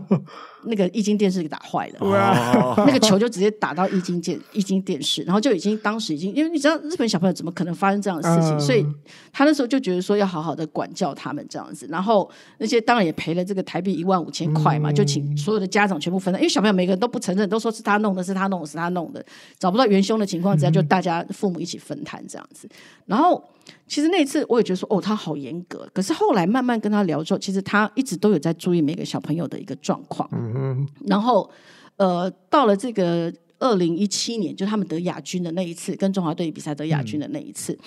其实最他每天晚上都会跟小朋友开会，哦、可是他开会不是让小朋友，就是说跟他讲说哦，明天我们对哪一队我们要怎么样作战，不是诶，他就请小朋友写下来，呃，今天这场比赛，假设你有上场的人，你觉得你自己的表现如何？嗯，好啊，为什么好？好的地方在哪里？不好的地方在哪？那没有上场的小朋友，你就写你今天对这场比赛的感想，然后呢，你觉得如果是你自己上场担任那个位置的话。你会，你会假设你是假，比方说假设你在投手，然后你今天被打一次全垒打，那你你如果今天你你没有上场嘛，那如果是你是那个投，当时你会你的配球会怎么样？他是用这样的方式，就是叫小朋友写今天的读书，呃，有点类似今天的日记这样子，然后写出来之后，叫小朋友每个人都念出来，还在大家面前，就大家面前念出来，然后他就跟跟小朋友讲说，哎，我很认同刚刚谁的说法，他说没错哦，应该就是要这样的一个想法。然后另外一个假设怎么样？他就说，其实你那个。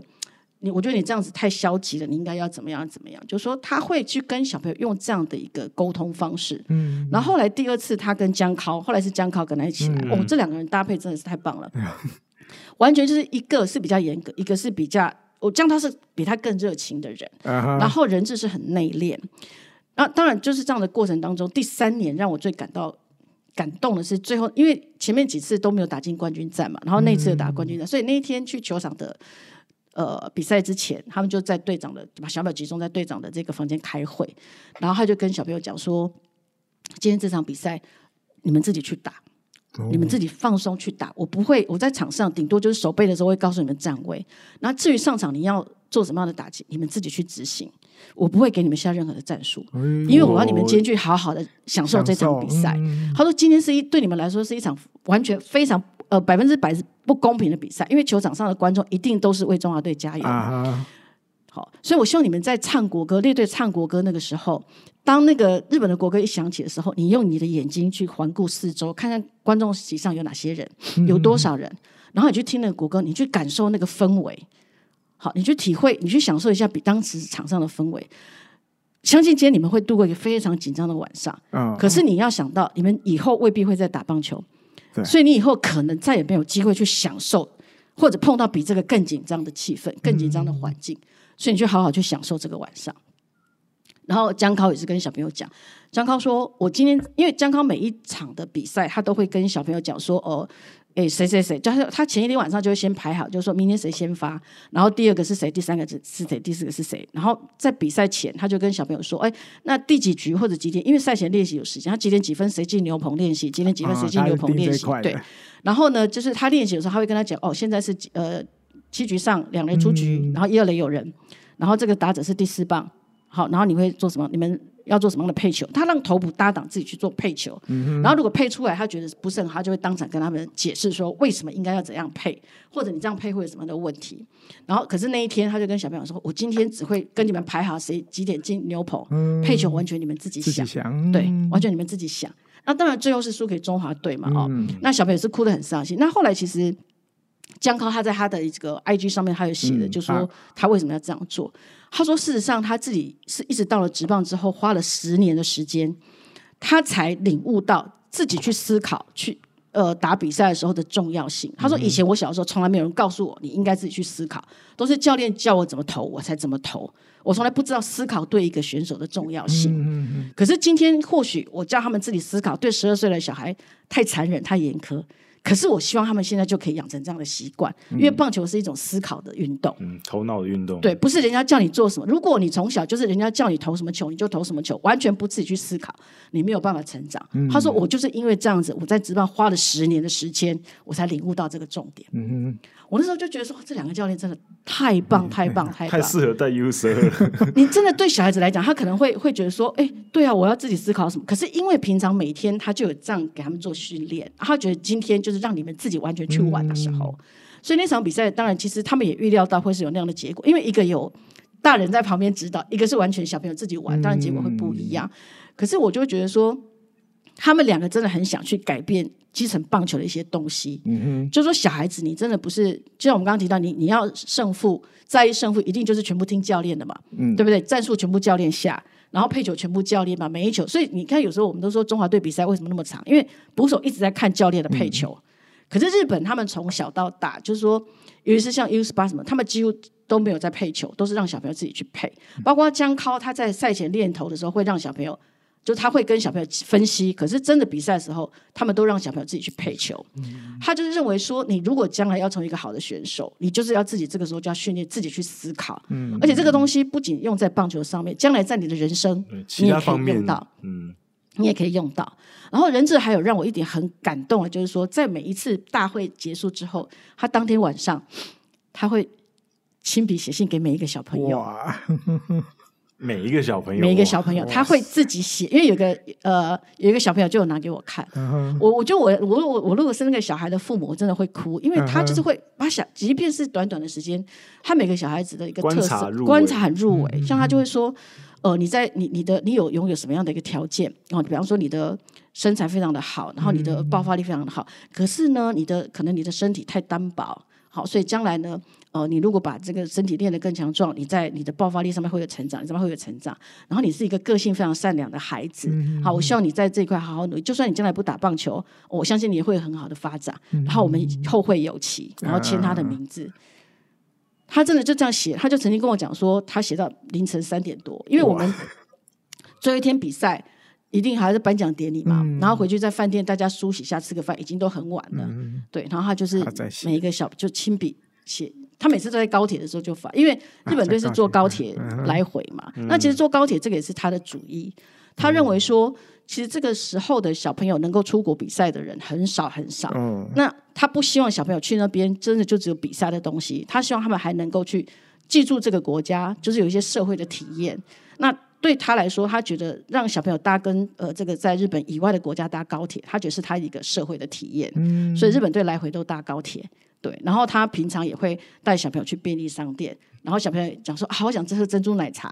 他也会就是说，哎，今天表现不错的情况之下，比方说今天赢球，他就会买珍珠奶茶给小朋友喝，鼓励大家。嗯、对，然后就是说，哎，还有一天 day off，像我刚刚提到，呃。请我找一家烧肉店，整个就是说，哎、哦，全部的小孩加大人呐、啊，连记者都去，然后就请小孩吃，全部都是他自己付钱，嗯，全部都是他自己付钱。然后像那一年有打到冠军战嘛，所以后来冠军确定进入冠军战的前一天晚上，他也叫我赶快帮他订大呼，就是请小朋友吃他们的日本料理，就让他们觉得说，哎、嗯，有吃到家乡的东西，然后可能心情上面会更笃定。嗯、所以就是说，其实。可能第一次来，第一年在台湾的时候，那个让小朋友没有办法出赛，可能大家认为说他是一个非常严格的其实他很多东西他都是看在眼里，嗯、然后就是说会给小朋友一些该有的一个鼓励，包括那个写那个亲笔写每一个人一封信，啊、我，我都我都很感动，嗯、我就跟他说：“你可不可以写信给我？写一张给翻译。”对，而且他还会自己去跟美金龙定制那个呃，吊饰就是那种长吊手套皮，对对对，做的那种吊，然后就是一个 U 十二，嗯，哦，然后就是说送给每一个小朋友，然后包括像我啦，还有其他的教练做纪念这样子，对。哇，人真的是心思很细腻。所以，所以，所以他现在到 DNA 去当二军的监督嘛，哦，他那时候就他那时候呃事情还没有公布，他有先跟我讲说他以后 U 十二他暂时不会带，因为他要去去担任，我就蛮期待的，因为我就因为以他跟人之间这样的一个细腻的观察，还有这样的应对，我觉得他会是一个。很，即便在职棒，他也会是一个很棒的教练。嗯、对对，因为其实，因为人之名酒他在球员时代后期，他其实就到横滨队了嘛。嗯，对。然后其实那时候就有看到一些新闻，就是他其实对于队上年轻选手，其实他就是属于那种很蛮照顾的，嗯、就是照顾后辈那种前辈啊。而且他在球场上，其实他也是没有什么没有什么黑点的球球员啊，你你很难去。很难去讨厌他啦，对。啊，对，所以我觉得那时候我看到的时候，我也蛮期待，因为毕竟比较年轻的一代的监督，而且我那我而且我那个时候，我觉得他看到他来要来横滨二军当监督的时候，我很期待的是，因为他带过小朋友，我那时候的想，我那时候的联想是说，他 U 十二都可以带的，因为 U 十二那小朋友很难带，没错，对，然后他连 U 十二都可以带的，我觉得二军那些小朋友。他一定可以 handle 有方法，对，因为小朋友 小朋友理解程度绝对是没有大人这么这么强的嘛。对，那他连小朋友都可以这样子安排的好好的，我觉得成人的棒球他绝对是很 OK 的。嗯、对。对，而且主要是他的个性哦，还有他对棒球理论的这一块，因为他后来可能大家也知道，他后来又有去筑波大学念研究所嘛，对，对，就是包括呃这个运动心理啦，好，还有一些理论的东西，他都有有去，对他有去涉猎，嗯、所以他。在这一块来说，我觉得他应该会是一个蛮现代监督或者现代教练的一个指标人物。就是说他这一套哦，跟过去我们看到的那那个那个过去的那种教法来说的话，可能可以做一个比较，对，是完全不一样的。对，所以我那时候看到就超期待，因为因为横滨现在其实也是一个。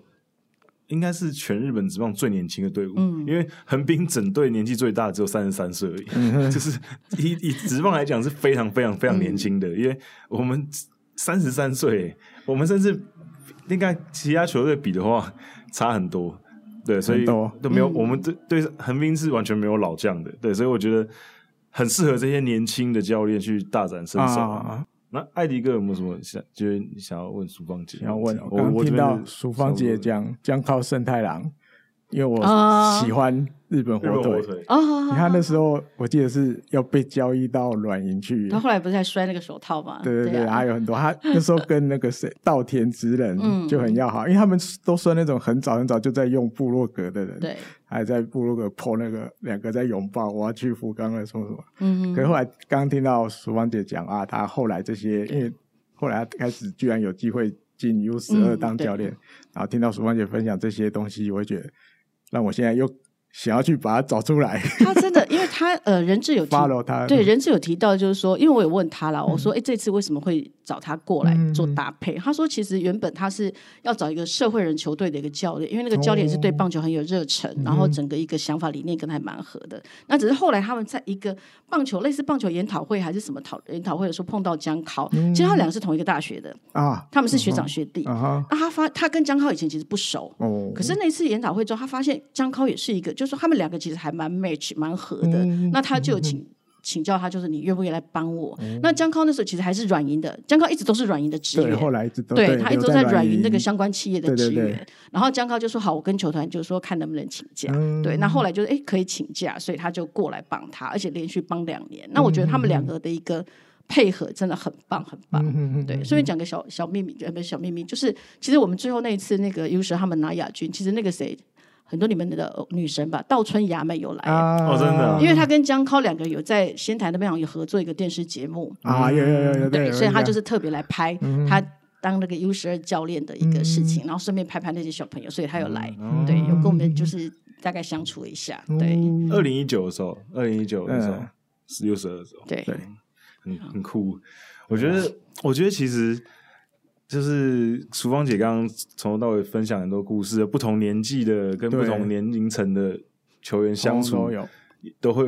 有不同的火花吧。就是，嗯、而且我觉得翻译这个工作很有趣的原因，是因为你会接触到很多不同的人，嗯、然后因为而且因为你是他们的传声筒的关系，嗯、所以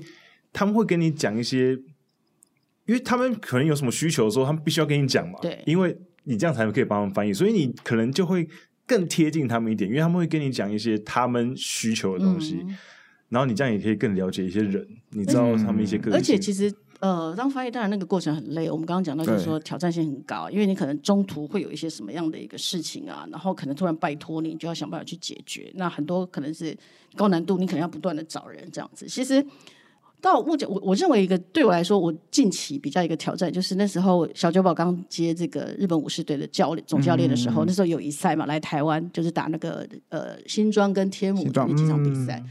他的状形适合是不是？对对对，他的秘书就突然跟我说，嗯、大概第二天比赛的时候，就说：“哎，那个呃，最后一场比赛结束之后，这个总教练想要请这个教练团还有你要一起去吃饭。那他想要意大利餐厅比较高级一点的，那你可不可以就是找到这样的店？晚上比完赛回到饭店。”从新庄到六府皇宫，大概最晚等他们也要十点半了吧，对不对？然后他们再梳洗一下，差不多十一点。我到哪去找十一点还可以营业的？对，意大利餐厅，我就想说一零一应该会有比较晚的餐厅。对，我就我就请朋友，刚好有人在一零一那边夜店当八八天的，我就说，哎，你那边有没有？他就说，哦，他们十二楼 A D 楼上。不是，呃，A D D 楼上有一家，我突然忘记他叫什么名字。对，他说那家，可是那一家礼拜天好像只开到十一点，平常开到十二点。他说我帮你问问看，他就帮我问那个店长，那个店长说我们只到十一点嘞。他说哦，可是他就跟他讲，可是这个是日本代表队啊，什么教练想要吃饭啊，什么之类的。然后那个店长就有点心动，他说，那你 你请他来，你你请他再跟我讲大概实际状况怎么样？那我就打给那个店长，我就说我们大概什么样状况。那很抱歉，因为回来大概只有那个时间可以去。他说：“那你们大概几个人？”我说：“大概十个人左右。”那这样好了。他说：“你跟我讲一下。”他说：“原则上我可以帮你，好，我看留几个工作人员，嗯、但是你要让我知道你们的用餐时间是几个小时，这样我才知道要留几个人这样子。啊”我就我就请那个，我就问一下小酒保，他就说：“哦，大概我们如果十一点出发，大概到一点吧，哈，就是吃点东西，这样喝个酒，这样。”我说：“哦，好。”他说：“他要感谢一下教练团，因为他第一次担任这个监督嘛。嗯”然后我就跟我就跟他秘书 OK 没问题这样子，然后就很开心。然后后来那个店长就说好，那我就留七个人下来帮你们，好，就是因为他问我说你们是纯粹只要喝酒，还我说我们还要用餐。他说那可能会用到意大利面的师傅啦，做披萨的师傅啦这样子，还有钱。我说好，然后他就帮我，他就说好，那没有问题。结果那天一进去，哇！小酒保就笑开了，因为他帮我们留一个角落，有点像小包厢，然后可以看到一零一，可以看到一零一这样子，有夜景，对，有夜景。然后小酒保就进去，然后因为他事先秘书有说，哎，请他先帮我们冰香槟，好，然后就是后来他要点酒，然后大概几瓶红酒这样子，因为他说小酒保很喜欢红酒，然后我就想说，哎，那去如果再点餐又比较。拖时间，我就说那请店长，我说你就直接帮我上几道你们的招牌前菜，然后主餐就等他来再点。所以我们去的时候，酒跟香槟跟这个主菜都有了。然后到了之后，服务生就要帮我们开香槟，然后又帮我们倒酒。小酒保就说：“哎，我自己来。”就他就站起来。每轮流走到我们的每一个人的位置，帮我们倒香槟，亲自来，他就亲自来。他说：“你们辛，然后就干杯说大家辛苦了这样子。”然后后来就他们聊的都是棒球，嗯、哦，就是那时候就把人志名酒啦，什么石野耀大啦，稻叶笃纪啦，奈良元好全部都在，还有录取一龙。然后后来就就聊到就是说，哎，丽嫂你怎么会认识这家店？我就说我刚好我就把那个过程讲给他听。他说他们特别为我们留几个人，我说对。他说几个人，我就问店长，店长说七个人。他马上钱包拿出来，拿出七万块日币，一人一万块日币小费。我那时候想说，哇，果然是真男人。所以就是说，刚刚又提到，就是说，其实我认到目前我接触到，就是说，在整个 level 越高，那可能在职棒越有地位、有成就的选手，其实真的他对于帮助过他，或者就是说，呃，在有帮他，我觉得他们那个那个呃回馈是非常好，而且是会让你感到很温暖，就是说。很棒的一一个一个一个状态，面面俱到。对，所以包括后来第一届的这个十二强哦，那时候住台北大昌有和，嗯，他也是请我找一家，就是走路可以到，然后就是说他要请所有的工作人员哦，这次不是只有教练团哦，所以工作人员加起来三桌哎，后来我们就去吃那个北平烤鸭，三桌在那走路就可以到，然后他真的全部都是他买单，所以有时候就觉得说，其实有些职棒选手他之所以。能够受到敬重，或者就是说，可能他周边的选手或怎么对他不会说出坏话。我真的就是觉得说，他平常真的就是在照顾人这一块，真的就像你刚刚提到，面面俱到。他知道人家对我怎样，我就要相对的，就是去回报他。对。我觉得淑芳姐，你会不会觉得说，其实因为其，比如说像我有时候去采访一些比赛啊，然后看这些选手，其实有时候到最后，其实觉得自己成长也很多。嗯，从从从他们身上学到很多东西。没错，没错。对，所以我觉得这个是一个做完做完之后，呃，生理上很累，可是心灵上很满足的东西。对，没错。所以尤其是当你觉得说时间过那么久，选手应该不记得你的时候，可是他记得你的时候，哦、那个感动啊，真的就像。二零一一年，我刚不是二零零一年，我那时提到就是我带世界杯，然后那个时候，事实上我除了带跟球队，我还要负责整个圆山饭店绘本部的事情。那所以还有另外一个男生协助我，那个男生是从日本过来的一个华侨，但是我还是会一起跟到球场这样子。然后，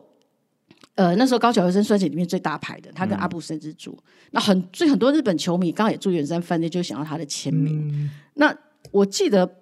他。包括他在等电梯或者在搬球具，球迷找他签名，他都不理这样子。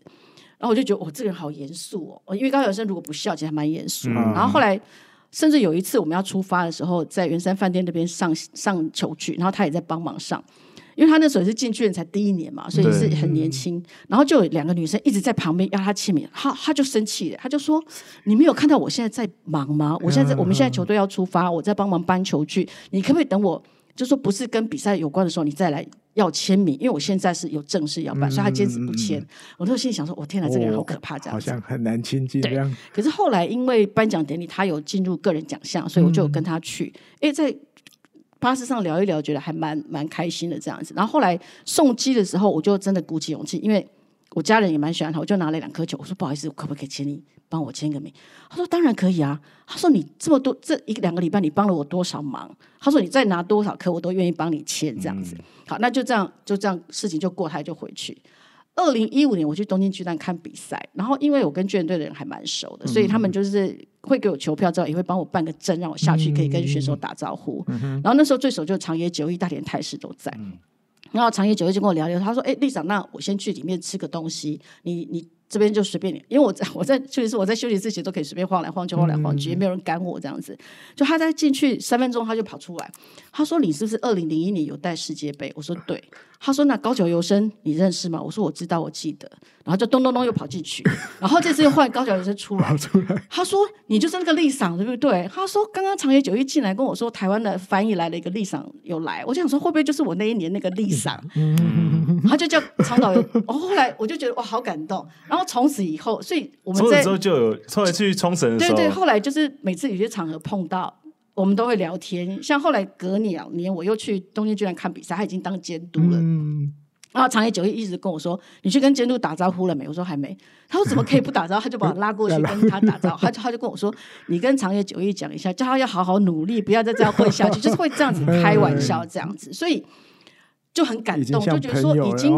中间相隔十几年呢，可是他还记得你曾经是他的翻译，我就觉得蛮感动的。没有，我我这边要跟大家分享一个就是非常非常让我们印象深刻的故事。二零一七年对，呃，没有，二零一八啦。一八一七一九年，一九年，一九一九年，那时候那个高桥和生已经卸任了。哦，那个时候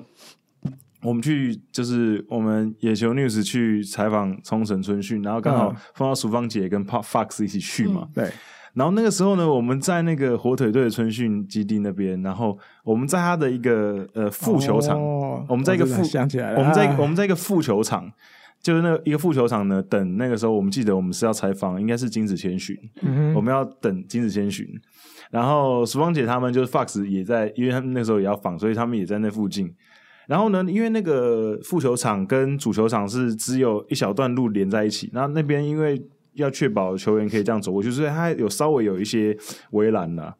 然后呃，也有除了我们之外，还有一些日本媒体也在旁边。然后那时候就看到，哎，有电视台的人来，然后就看到高桥由生来了。早日。对，因为那时候高桥由生刚卸任监督，然后他就应该是跟电视台合作，然后就来采访春训这样子，春风满面的，跟卸下重担，穿着西装，对，卸下重担，笑容都出来了。跟他在巨人队当监督那个表情完全不一样。毕竟当监督的时候压力真的太大，他他那两年的压力太大。然后呢？高桥由生就来来过来过来，然后准备要就是开场，他在那个副球场，他要开场，他们有一个要录他那个录录那个节目。嗯、然后日本媒体其实也不太敢接近他，因为日本媒体就是、啊、不会不会围上去，对，就在旁边看这样。那个时候淑芳姐在旁边的时候，高桥原生就特别过来跟淑芳姐打招呼。我有看到是他看到淑芳姐在那边，然后他就他是不是刚好他那个片段他也录完了？不是他他转过来。看到我这边，他就已经瞪很大，说你为什么在这里？然后他就过来，然后就过去，好像是高桥生走过去跟淑芳姐。打招呼，对，那旁边的日本媒体还是台台湾的那个旁边的日本媒体就很好奇，就是何何何许人也？高桥是走过去跟他打招呼，因为那些大家都是那些报纸的那些记者，他们也是要做一些专访，对对对对对，他就大家等哇，高桥是走过去，对啊，对，就那印象让我太深刻，忘不了的一幕，对，淑芳姐太糟了，台湾人要面子，淑芳姐太糟了，没有，就是其实有时候这个就是刚刚提到，就是说当你。在那个比赛过程中，其实真的很累。我们真的吃也都没时间吃，嗯、我每次都会瘦两三个公斤。嗯、可是，可能当下你没有直接有所谓的感受到，就是说你带完这支球队，他们对你的感觉是怎么样。可是当事后你有机会去日本看比赛，碰到这些选手的时候，你发现他们都记得你，就真的很感动。嗯嗯嗯、像那时候我们去九米岛，然后有采访松井玉树嘛，当然也是在那边嘻嘻哈哈。然后最后他就问我一个问题，他说：“你记不记得我那时候 U 十八最后一天晚上，你还带我去买买牛肉炒饭？” 我还能记得，记得这种事情。对，你就会觉得说，哇，天哪，他连这么细的一个，因为因为那时候我提到就是说，他们 U 十八是不可以自己去便利商店，哦、然后最后一天晚上，明天要要回日本，然后大概半夜十二点多吧。就有人打电话到我们的房间，我翻译打给我，我另外一个室友打给我，他说：“哎、欸，你有两个选手在楼下，说要找你这样子。”我就说：“那你电话给我。”就问他，就是他跟高桥光成啊，他就说他们肚子很饿，想要去便利商店，嗯、然后不知道该不该去。我说：“好，那我下去。”我他说：“你可以带我们去。”我说：“好，我就下去，然后就陪他们去便利商，就看了一下他们都没有满意的东西。然后因为刚好在那个之前哦，他们就是吃到饭店东西吃很腻，因为你知道那种世界杯饭店都住两个礼拜，嗯，然后都是吃自助餐呢，差不多。然后因为我就那时候就有。跟联盟建议就是说，那附近有那种牛肉炒饭，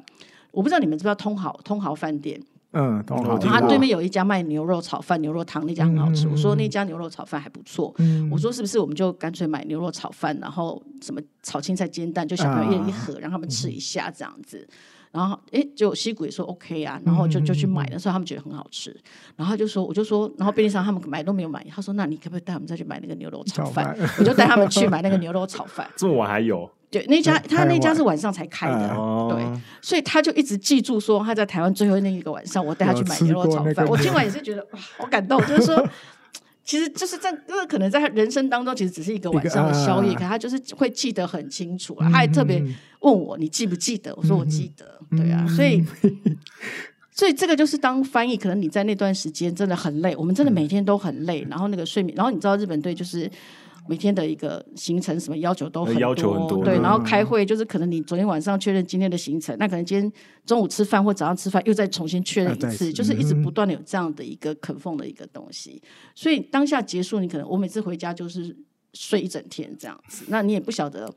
到底你自己的别人对你的评价是怎么样。那只是当你事后呃，可能去到采访啦，或者去到这个采访的时候看到选手哎主动来跟你打招呼等等之类，你就会觉得说。这个就是你的一个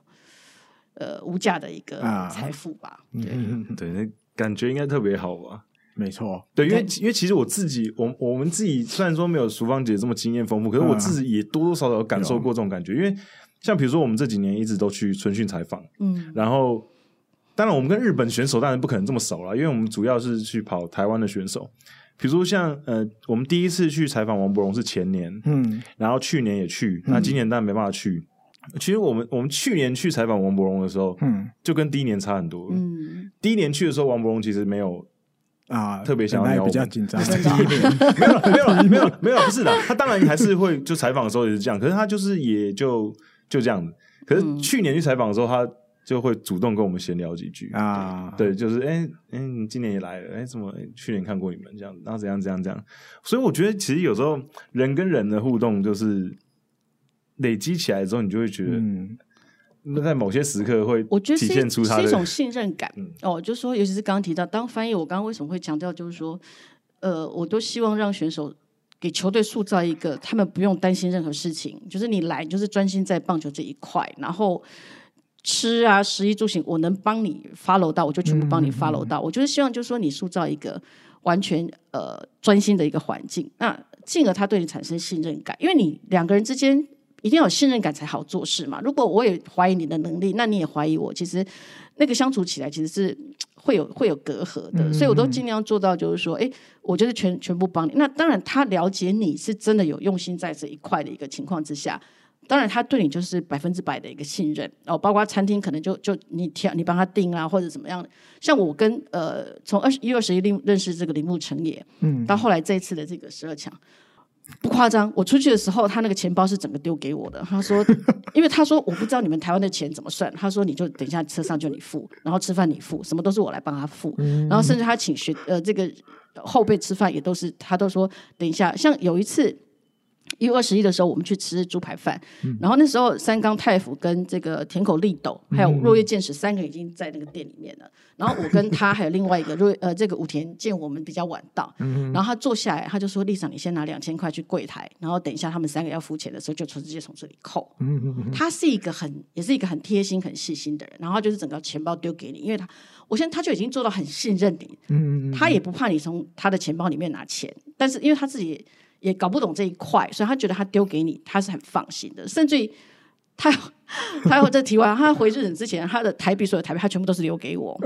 对，他就觉得说，对，他就说，反正我下次要来，我再换就好了。啊、对他，反正他说带回去还用不到。对，他说你这么辛苦，所以我觉得就是说，其实当翻译最重要就是，如果你希望你把工作做得好，然后你跟球队可以建立感情，我觉得就不要把自己单纯只有当做语言上的翻译。嗯。你要把你当成你是他们在台湾的 manager，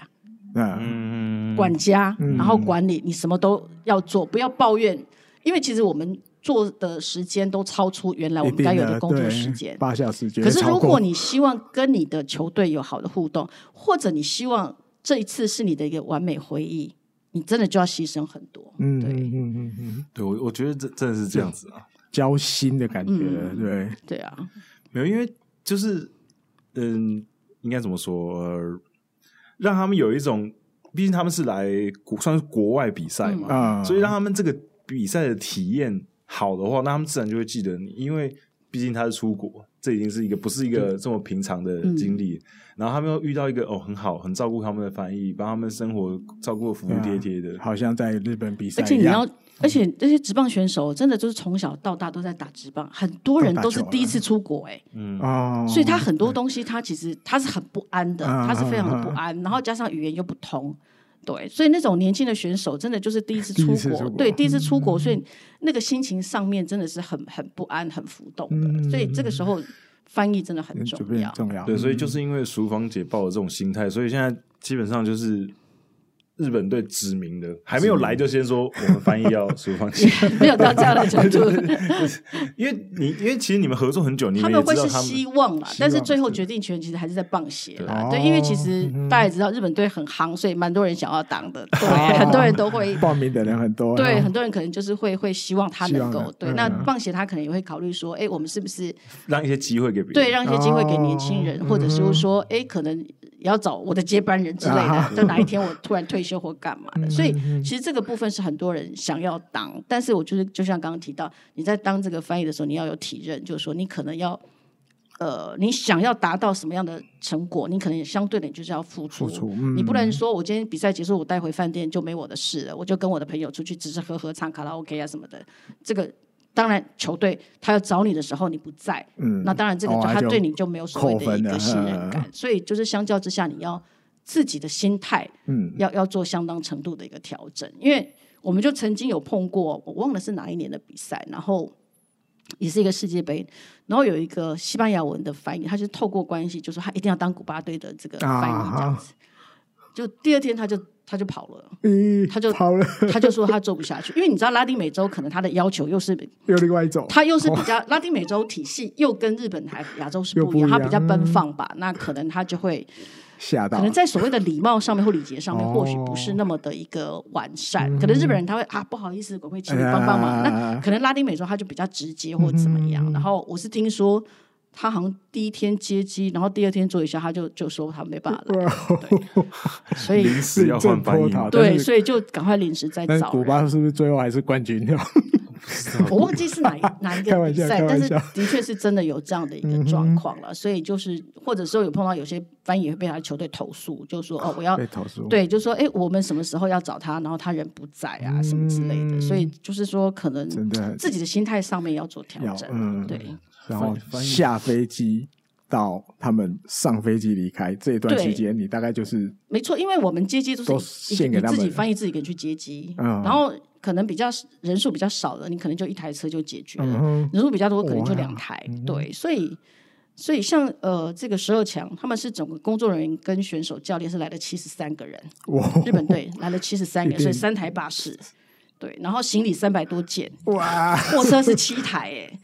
然后就两个翻译在发落哎，就是你们可能就是一个人要去要去掌控货车这个部分，一个人要掌控这个游览车这样的一个，不能少东西，不能对巴士这样的一个部分。那有时候选手东西忘在巴士上，你要赶快联络。对对，像那个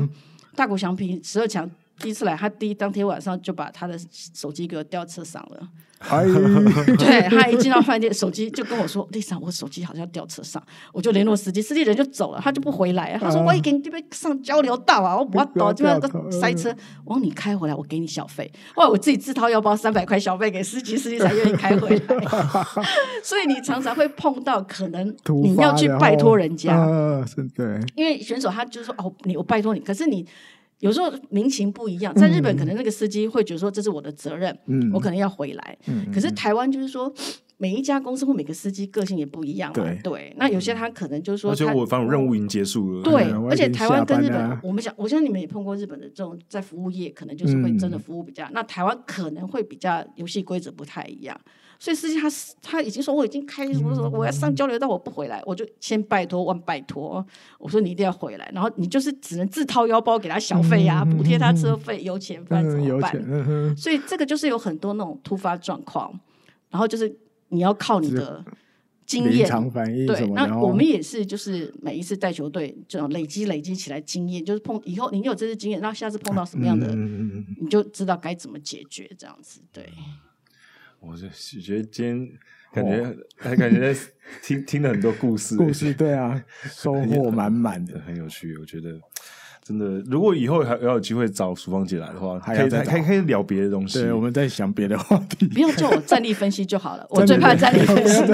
我我那时候我那时候邀淑芳姐来的时候，淑芳姐就说，就是可以我可以来啊，可是 就不要叫我分析球队的东西。我们都分析别的，我们分析分析，我们分析交给我们。哪一家牛肉炒饭好吃啊？对吧？淑芳姐是就是故事那一派，听讲故事就是听淑芳姐，因为。这么多年的经验，其实每每一次的球队都有不同的经验，嗯、然后有不同的状况啦。嗯、那也当然有些是蛮有趣的，有些是很累的。但是我都觉得这个是自己的一个财产吧。对啊。那比赛过程当中，因为你每一个画、每个镜头、每个 play 都很快，所以有些东西你想讲也不可能让你可以完整讲完。嗯、有时候可能就一讲到一半就没办法讲。嗯、那有些是不可不适合在节目上面讲的，也很奇怪。对对，而且而且我要跟先跟淑芳姐讲这一集呢，已经先。破了我们节目长度的记录了，是吗？不好意思，我话太多了。没有没有没有，其实这集也很丰富，因为我我现在粗略的看一下，我们这集应该已经录了快三个小时，对吧？不好意思，不好意思。没有没有，我觉得这是大家真的赚到。我跟艾迪哥也是今天也是收获很多，平常平常根本没有机会听到这些故事啊。对啊，时光姐这些经验真的是很很宝贵，宝贵。好，分享给大家。对对对，那下次还要再来挖。对，大家如果有什么呃。听完这一集之后，有觉得哎，淑芳姐提到什么点，你们觉得很有趣的，你们可以在我们节目露出的地方，比如说 YouTube 或者是 Apple Podcast，、哦、你可以留言，然后分享一些你们的 feedback，、嗯、然后我们到时候也会把你们的 feedback 给淑芳姐看一下，看你们也觉得哪一段特别有趣，什么之类。那或者是有问题也可以，嗯，然后呃。多多多给我们一些 feedback。那我们这一集节目已经超长了，不好意思。对对对对，那我们就这一集就到这里告一段落，先踩个刹车。对，先踩个刹车。好，那大家下个礼拜再见，拜拜，拜拜，拜拜。